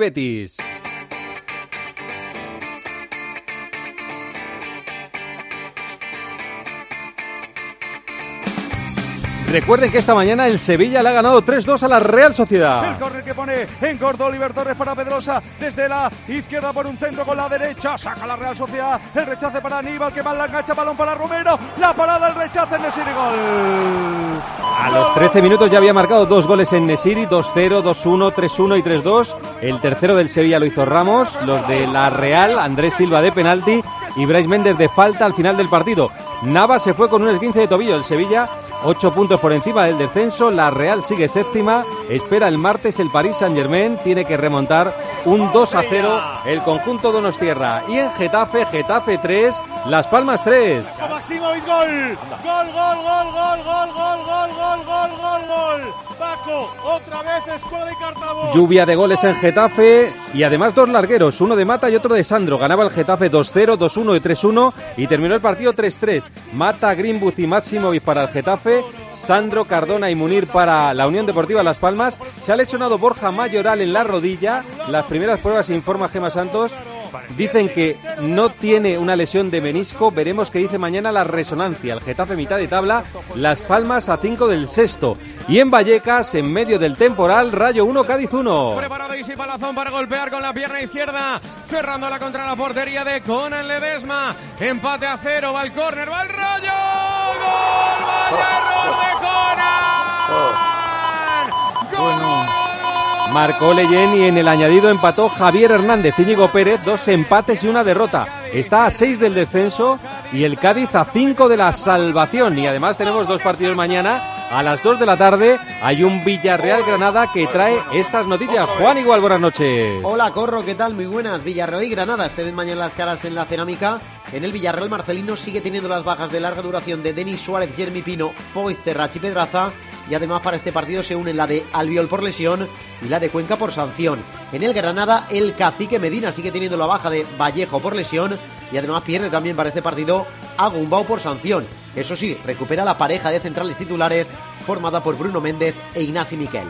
El partido a las 2 en la cerámica lo pita Pulido Santana. A las seis y media, el finalista de Copa, el Mallorca, contra la revelación de la temporada, el Girona. Con estas noticias, Jordi Jiménez, buenas noches. Hola, Corrochano. Partido interesantísimo el de mañana en Somos, por arriba y por abajo. El Girona defendiendo su segunda plaza, el Mallorca que no puede descuidarse a pesar de la euforia copera, porque su situación en la liga es preocupante. En el conjunto gerundense, dos bajas de última hora importantes. Yangel Herrera, lesión en el sóleo, y David López, lesión en el cuádriceps, se ha resentido porque hacía poco que había reaparecido.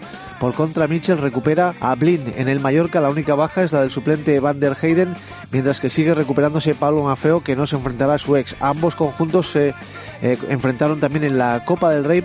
Esto es mañana a las seis y media. Lo arbitra Hernández Maeso con Martínez Munuera en el bar. Gracias, Jordi. Todo esto en primera. En segunda, apunte en Burgos 3, Cartagena 0.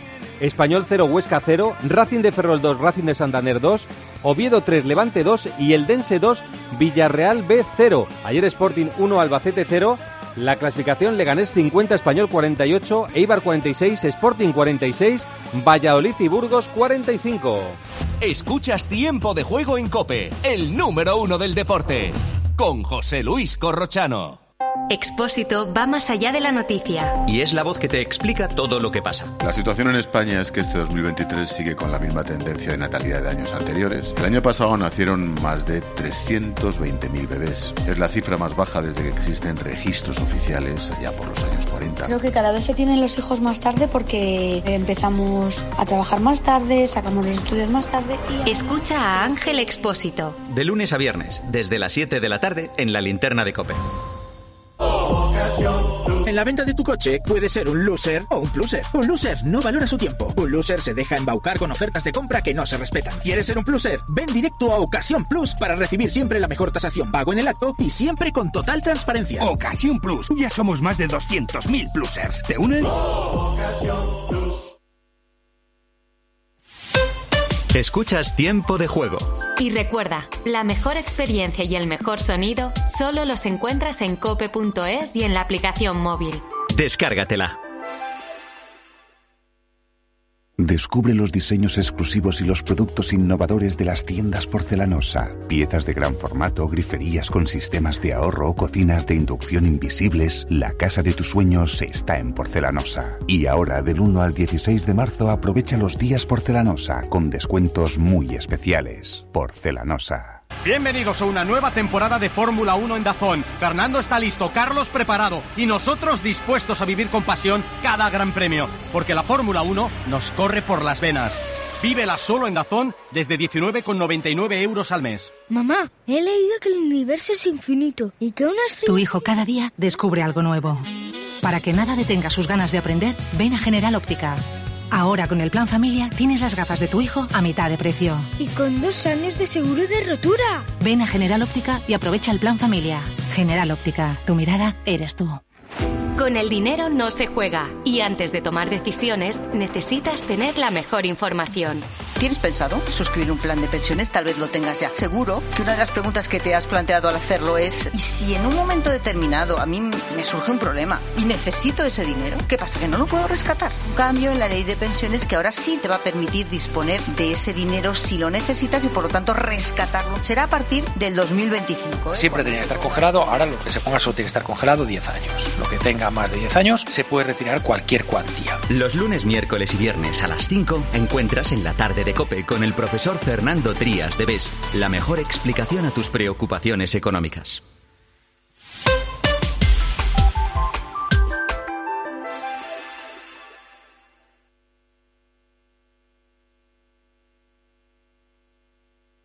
Escuchas Tiempo de Juego en Cope, el número uno del deporte, con José Luis Corrochano.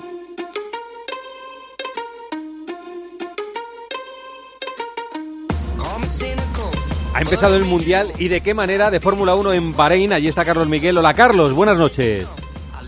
Hola, ¿qué tal? Buenas noches, Corro, ¿cómo estamos? Verstappen, sí, dime, dime, dime Laura, que quede, que quede reflejado que estás ahí a la altas horas de la madrugada. Sí, me gusta ese clásico Dar información. Has dicho que la hora son 2.45, ¿no? De la madrugada. 2.45 de la mañana, sí. Allí no hay ni el tato, ¿no? En Bahrein a esta hora por la calle, ¿o qué? Buah, vamos, esto es un solar eh, importante.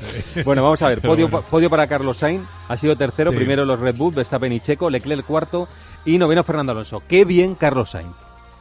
Pues sí, la verdad es que sí. La verdad es que es que es muy merecido. Es que al final eh, Carlos salía en la cuarta posición, eh, pierde, sale por el lado sucio y lo aprovecha Checo Pérez para adelantarle.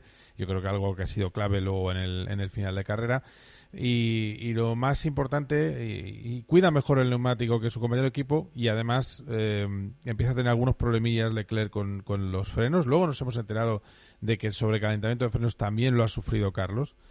Eh, y, pero lo ha, gestionado mejor. El caso es que ha empezado a acercarse a su compañero de equipo. Evidentemente no le han dado órdenes para que pasara. Iba más deprisa, pero ha tenido que adelantar en pista. Le ha pasado dos veces, ¿no? Dos veces le ha pasado. Claro, claro, le pasa dos veces. La primera eh, en las primeras vueltas y luego a la salida resulta que cogen y le hacen un undercut. Y además lo ha dicho por la radio Carlos. Ah, muy bien, ¿no? Eh, para antes que yo para adelantarme. Y entonces lo que ha sucedido es que efectivamente vuelve a recuperar la posición Leclerc y Carlos Sainz, eh, bueno, pues eh, ha tenido unas vueltas inspiradísimas eh, recién salido de boxes.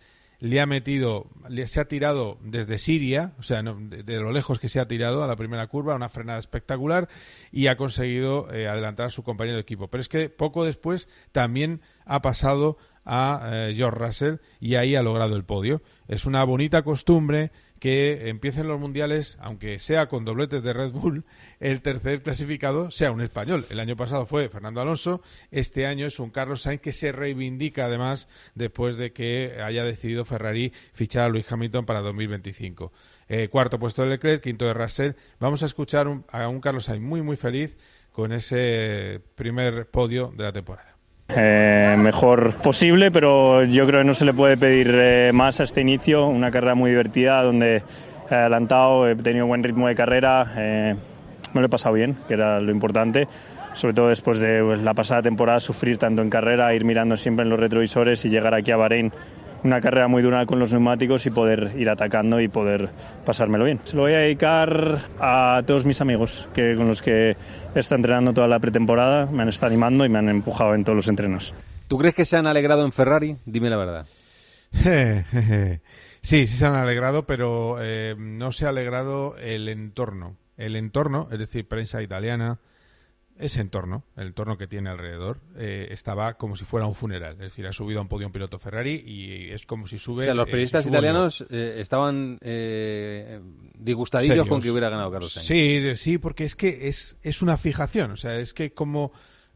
corre como monopiloto, solo hay un piloto en, en Ferrari. Es, una, es algo que viene de la época de Michael Schumacher pero es que Michael Schumacher ganó lo que ganó con Ferrari. Viene de la época también un poco de Fernando Alonso, pero es que Fernando Alonso, eh, ¿cómo barría a sus compañeros de equipo?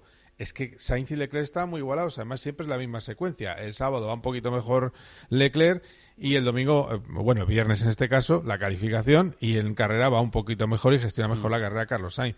Bueno, pues así son las cosas. Eh, te digo, me gusta mucho la dedicatoria a los amigos, porque uno de esos amigos es también amigo mío, es Roberto Meri y el otro día contaba en COPGP, ese programa de culto, que sé que tú escuchas, eh, contaba eh, Roberto que él estaba al lado de Carlos Sainz cuando le llama a Fred Basser y le da la noticia de que han fichado a Hamilton.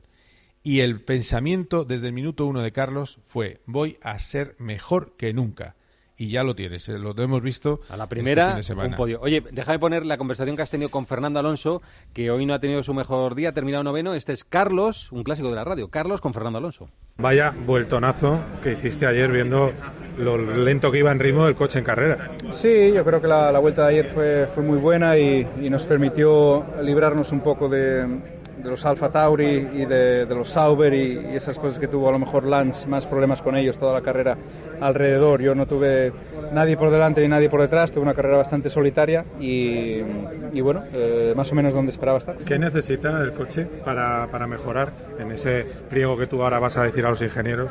Bueno, más carga aerodinámica, lo sabemos, sabemos lo que necesita. Eh, cuanto más agarres tengas, tengas, pues mejor cuidas los neumáticos también tenemos eh, ideas, como digo, el, concepto del coche ha cambiado. El año pasado estábamos muy limitados por, ah, por, algún concepto que, había sido diseñado el coche y, no pudimos quizás cambiar piezas que, eh, que significasen una evolución eh, potente y este año pues el, concepto nuevo nos, abre una ventana de posibilidades. Eh, hemos descubierto ya varias direcciones en el túnel del viento para mejorar y supongo como todos, ¿no? No, creo, no, es que solo Aston Martin vaya a mejorar y los demás se van a echar a dormir, ¿no?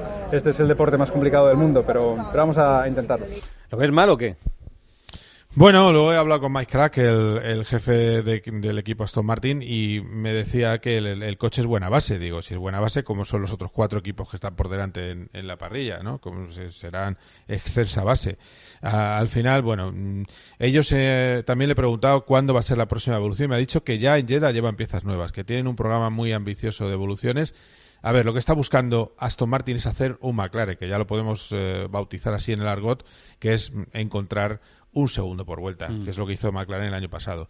¿Serán capaces? Hombre, fácil no es. Hasta el verano no lo vas a encontrar si de verdad tienes unas eh, evoluciones muy importantes del monoplaza, pero en una carrera en la que Mercedes ha tenido problemas con problemas de motor eh, que perdían cuatro décimas, medio segundo por vuelta y has terminado de Mercedes a más de 20 segundos, pues hombre, eh, quiere decir que el coche, el coche a partir de la vuelta 3-4 de neumático iba francamente mal con el blando y con el duro tampoco iba demasiado bien. La verdad es que ha sido un ha sido pues lo que temíamos el viernes, bueno, mejor dicho, lo que hace un mes me dijeron, oye, lo que viene de fábrica no es nada emocionante y lo conté en el partidazo, pues eh, se ha visto ahora. A ver si lo que están preparando lo es de verdad. Un par de cosas rápidas. ¿Quieres contar lo del fichaje o el rumor loco o pasa? Sí, vamos a contar el rumor que circula por el Pado. ¿Quiere decir que va a pasar? No, no, no quiere decir que vaya a pasar. ¿Quiere decir que yo confío en que eso suceda? Pues yo lo veo raro. Pero lo que se comenta es que Toto Wolf quiere devolver el golpe mediático que ha sufrido fichando a Max Verstappen. Oh, eso sería increíble. Eso sería increíble. Entonces, ¿qué pasa? Que Verstappen tiene contrato hasta 2027 con Red Bull. No es sencillo. No sé qué gana eh, Max Verstappen yendo a Mercedes, sinceramente. Y tampoco sé si puede llegar a perdonar todo lo que se dijo de él después de ganar el título de 2021, que, que le robaron el Mundial a Hamilton, etcétera, etcétera, y le pusieron como el malo de la película. Creo, creo que no va a pasar, pero ¿qué pasa? Que hay un mar de fondo por detrás, que es toda la polémica con el caso de Christian Horner. Ya sabes que se le ha acusado de una conducta inadecuada con una secretaria del equipo a la que, bueno, le mandó toda una serie de mensajes pues inadecuados, pero ha habido una investigación en Red Bull que le ha exonerado. Bueno, entrevista a Jos Verstappen, el padre de Max, en la que dice que o se va Horner o el equipo puede ser destrozado. madre mía. ¿Cómo que él es uno de los causantes de todo esto. Entonces, por la vía del enfado de Max, a lo mejor hasta habría una sorpresa. Pero bueno, están todos expectantes, incluido, por supuesto, Fernando Alonso, que su manager Briatore ha estado aquí. Carlos Sainz, eh, con su manager Carlos Sainz padre, también ha estado. Está todo el mundo moviéndose. He visto a Briatore hablando con, eh, comiendo con Fernando Alonso, hablando con los jefes de, de, Red Bull. Hay un hueco en Red Bull, hay un, o sea, podría abrirse otro con lo de Verstappen. Hay un hueco evidente en Mercedes. En fin, hay una marejada también fuera de la pista que esto hace que también sea apasionante. Bueno, está contado todo. La próxima es Arabia Saudí la próxima semana. Ha estado el rey Juan Carlos hoy, que hacía mucho tiempo que no iba, seis años después. Eh, mañana cuentas más cosas. Eh, a dormir. Gracias, Carlos. Un abrazo fuerte. hasta, luego. Carlos Sainz fue tercero en Bahrein. Escuchas Tiempo de Juego en Cope, el número uno del deporte, con José Luis Corrochano. Con el dinero no se juega y antes de tomar decisiones necesitas tener la mejor información. ¿Tienes pensado suscribir un plan de pensiones? Tal vez lo tengas ya. Seguro que una de las preguntas que te has planteado al hacerlo es ¿y si en un momento determinado a mí me surge un problema y necesito ese dinero? ¿Qué pasa? ¿Que no lo puedo rescatar? Un cambio en la ley de pensiones que ahora sí te va a permitir disponer de ese dinero si lo necesitas y por lo tanto rescatarlo. Será a partir del 2025. ¿eh? Siempre tenía que estar congelado, ahora lo que se ponga solo tiene que estar congelado 10 años. Lo que tenga más de 10 años se puede retirar cualquier cuantía. Los lunes, miércoles y viernes a las 5 encuentras en la tarde de COPE con el profesor Fernando Trías de BES la mejor explicación a tus preocupaciones económicas. Cada día somos más los que practicamos deporte, los que disfrutamos haciendo lo que más nos gusta. Entrenando, compitiendo, dándolo todo. En el corte inglés del 1 al 10 de marzo, hazte con marcas de fitness, running y trail. Como Nike, Adidas, Under Armour y muchas más. Y llévate un 30% de regalo. Para tus futuras compras en todos los deportes. Solo en el corte inglés. 30% de regalo. Para tus futuras compras en todos los deportes. Solo en el corte inglés. Para tus futuras compras en todos los deportes. Solo en el corte inglés. Para tus futuras compras en todos los deportes. Solo en el corte inglés. Para tus futuras compras en todos los deportes. Solo en el corte inglés. Escuchas Tiempo de Juego. Y recuerda, la mejor experiencia y el mejor sonido solo los encuentras en cope.es y en la aplicación móvil. Descárgatela. ¿Te lo digo o te lo cuento? Te lo digo. Tenemos todos los seguros contigo y aún así, ¿pagamos de más? Te lo cuento. Nosotros nos vamos a la mutua. Vente a la mutua con cualquiera de tus seguros. Te bajamos su precio, sea cual sea. Llama al 91 555 5555. 91 555 5555. Te lo digo o te lo cuento. Vente a la mutua. Condiciones en mutua.es. Si elegir es ahorrar for you, ahorra todas las semanas con los productos marca Carrefour. Como con el 3x2 en pizzas refrigeradas Carrefour de jamón y queso, barbacoa o carbonara de 400 gramos y con ofertas como el bacalao Scrape, pieza de 2 a 4 kilos aprox, a solo 8 euros con 49 el kilo. Hasta el 3 de marzo en hipermercados, market, web y app. Carrefour. Aquí poder elegir es poder ahorrar. Contratar la luz con Repsol, ahorrar en tus repostajes. Contratar la luz con Repsol, ahorrar en tus repostajes. Contratar la luz con Repsol. ¿Pero ahor- qué estás haciendo? Contratar la luz con Repsol. Porque ahorro 20 céntimos por litro en cada repostaje durante 12 meses pagando con Wilet. Contrata la luz con Repsol en el 950 52 50 o en Repsol.es y enciende tu ahorro. Sobre la erupción del Vesubio del año 79 después de Cristo, que sepultó, entre otras cosas, otra impresionante biblioteca de papiro. Era de Pisón, que es el suegro de Julio César, nada menos. Él tenía una villa en Herculano, al lado de Pompeya. Cuando fue descubierta, bajo 30 metros de lava petrificada, lo que encontraron fue una biblioteca privada alucinante. Salieron Los martes a las once y media de la mañana, Javier Sierra en Herrera en Cope. Alucina.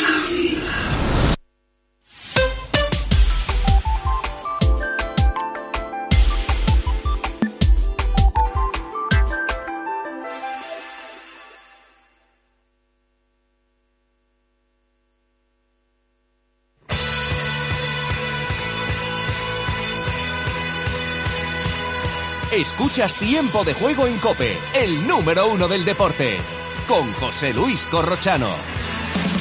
Mundiales de atletismo en Glasgow de pista cubierta. José Luis Gil, el que más sabe. Hola Gil, ¿qué tal? Buenas noches, hombre. ¿Qué tal, Corro? Muy buenas. Vaya dos decepciones, por lo menos dos ¿eh? en el día de hoy. ¿eh? Sí, sí, eh, lo de lo de Asier, yo no voy a decir que sea inédito, pero sí que es poco comprensible la descalificación del, del ballista Navarro, porque es verdad, son siete milésimas, pero, pero no es. En, en- en esencia, en concepto, no es una salida falsa. Y además, por la mañana a un polaco le habían perdonado prácticamente la misma acción con una tarjeta, con una tarjeta amarilla. Eh, bueno, Jopis cuarto, muy bien. Y bueno, las dos finales del, del 3000. eh, correcto Mechal, sexto, eh, en su línea o en su papel lo que podían hacer Marta García y eh, Águeda Marqués en la final del 3000 femenino. Y, y bueno, las esperanzas para mañana, ¿eh? Mañana por la mañana, Peleteiro, vamos a ver, hay cuatro atletas con mejor marca que la, que la gallega. Y luego ya por la tarde, eh, Mechal y García Romo en el 1500 masculino, Esther Guerrero en el 1500 femenino. Y para mí la gran esperanza, Mariano García, la moto defendiendo título en la final del, del 800 masculino. Asier Martínez, como dices, ha sido descalificado en las semis, las ha corrido y ha ganado su serie. Y ha dicho esto sobre su descalificación porque estaba bastante enfadado. Me siento indefenso, indefenso ante decisiones que, que, que sentencian hacia un lado o hacia otro sin ninguna base normativa. Han desestimado vídeos donde se ve que se mueve antes el pie de, de las dos calles que, que tenía a la izquierda. Yo con una explicación, una norma eh, que siempre sentencia eh, hacia la misma dirección, pues, pues no me quedaría más que acatarla, pero siento que no es así. Me siento engañado. Si siempre se, se sentenciase en la misma dirección, yo ya te digo, acataría como, como otros lo tendrían que hacer, pero, pero creo que no es así. ¿Hubiera sido medalla, Gil? Yo creo que sí. Sí, yo creo que Yo también. creo sí, que sí. Yo creo- hombre, a- ahora no, evidentemente, Holloway es, es mucho Holloway, pero ahí hubiera estado peleando la plata o el bronce. A mí me parece muy, muy duro para un deportista que eh, por, por un, un nulo, un trabajo de tanto tiempo se vaya al garete. Me Un- parece- un nulito, Sí, un me nulito, porque es que no hace ademán de me saltar, parece no. durísimo, sí. Me Claro. parece muy duro, muy duro. Bueno, Gil, a ver si acertamos mañana con alguna medalla. Un abrazo, ¿eh? Gracias. Los pitos, buenas noches. Hasta luego, nos vamos.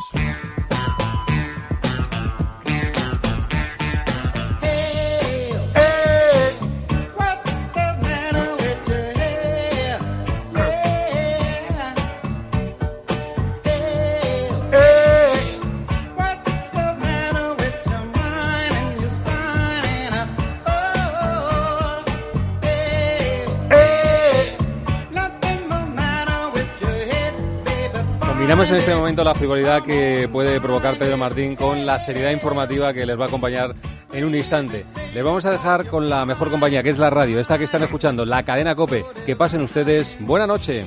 Tiempo de juego en Cope. Un año más, el número uno del deporte.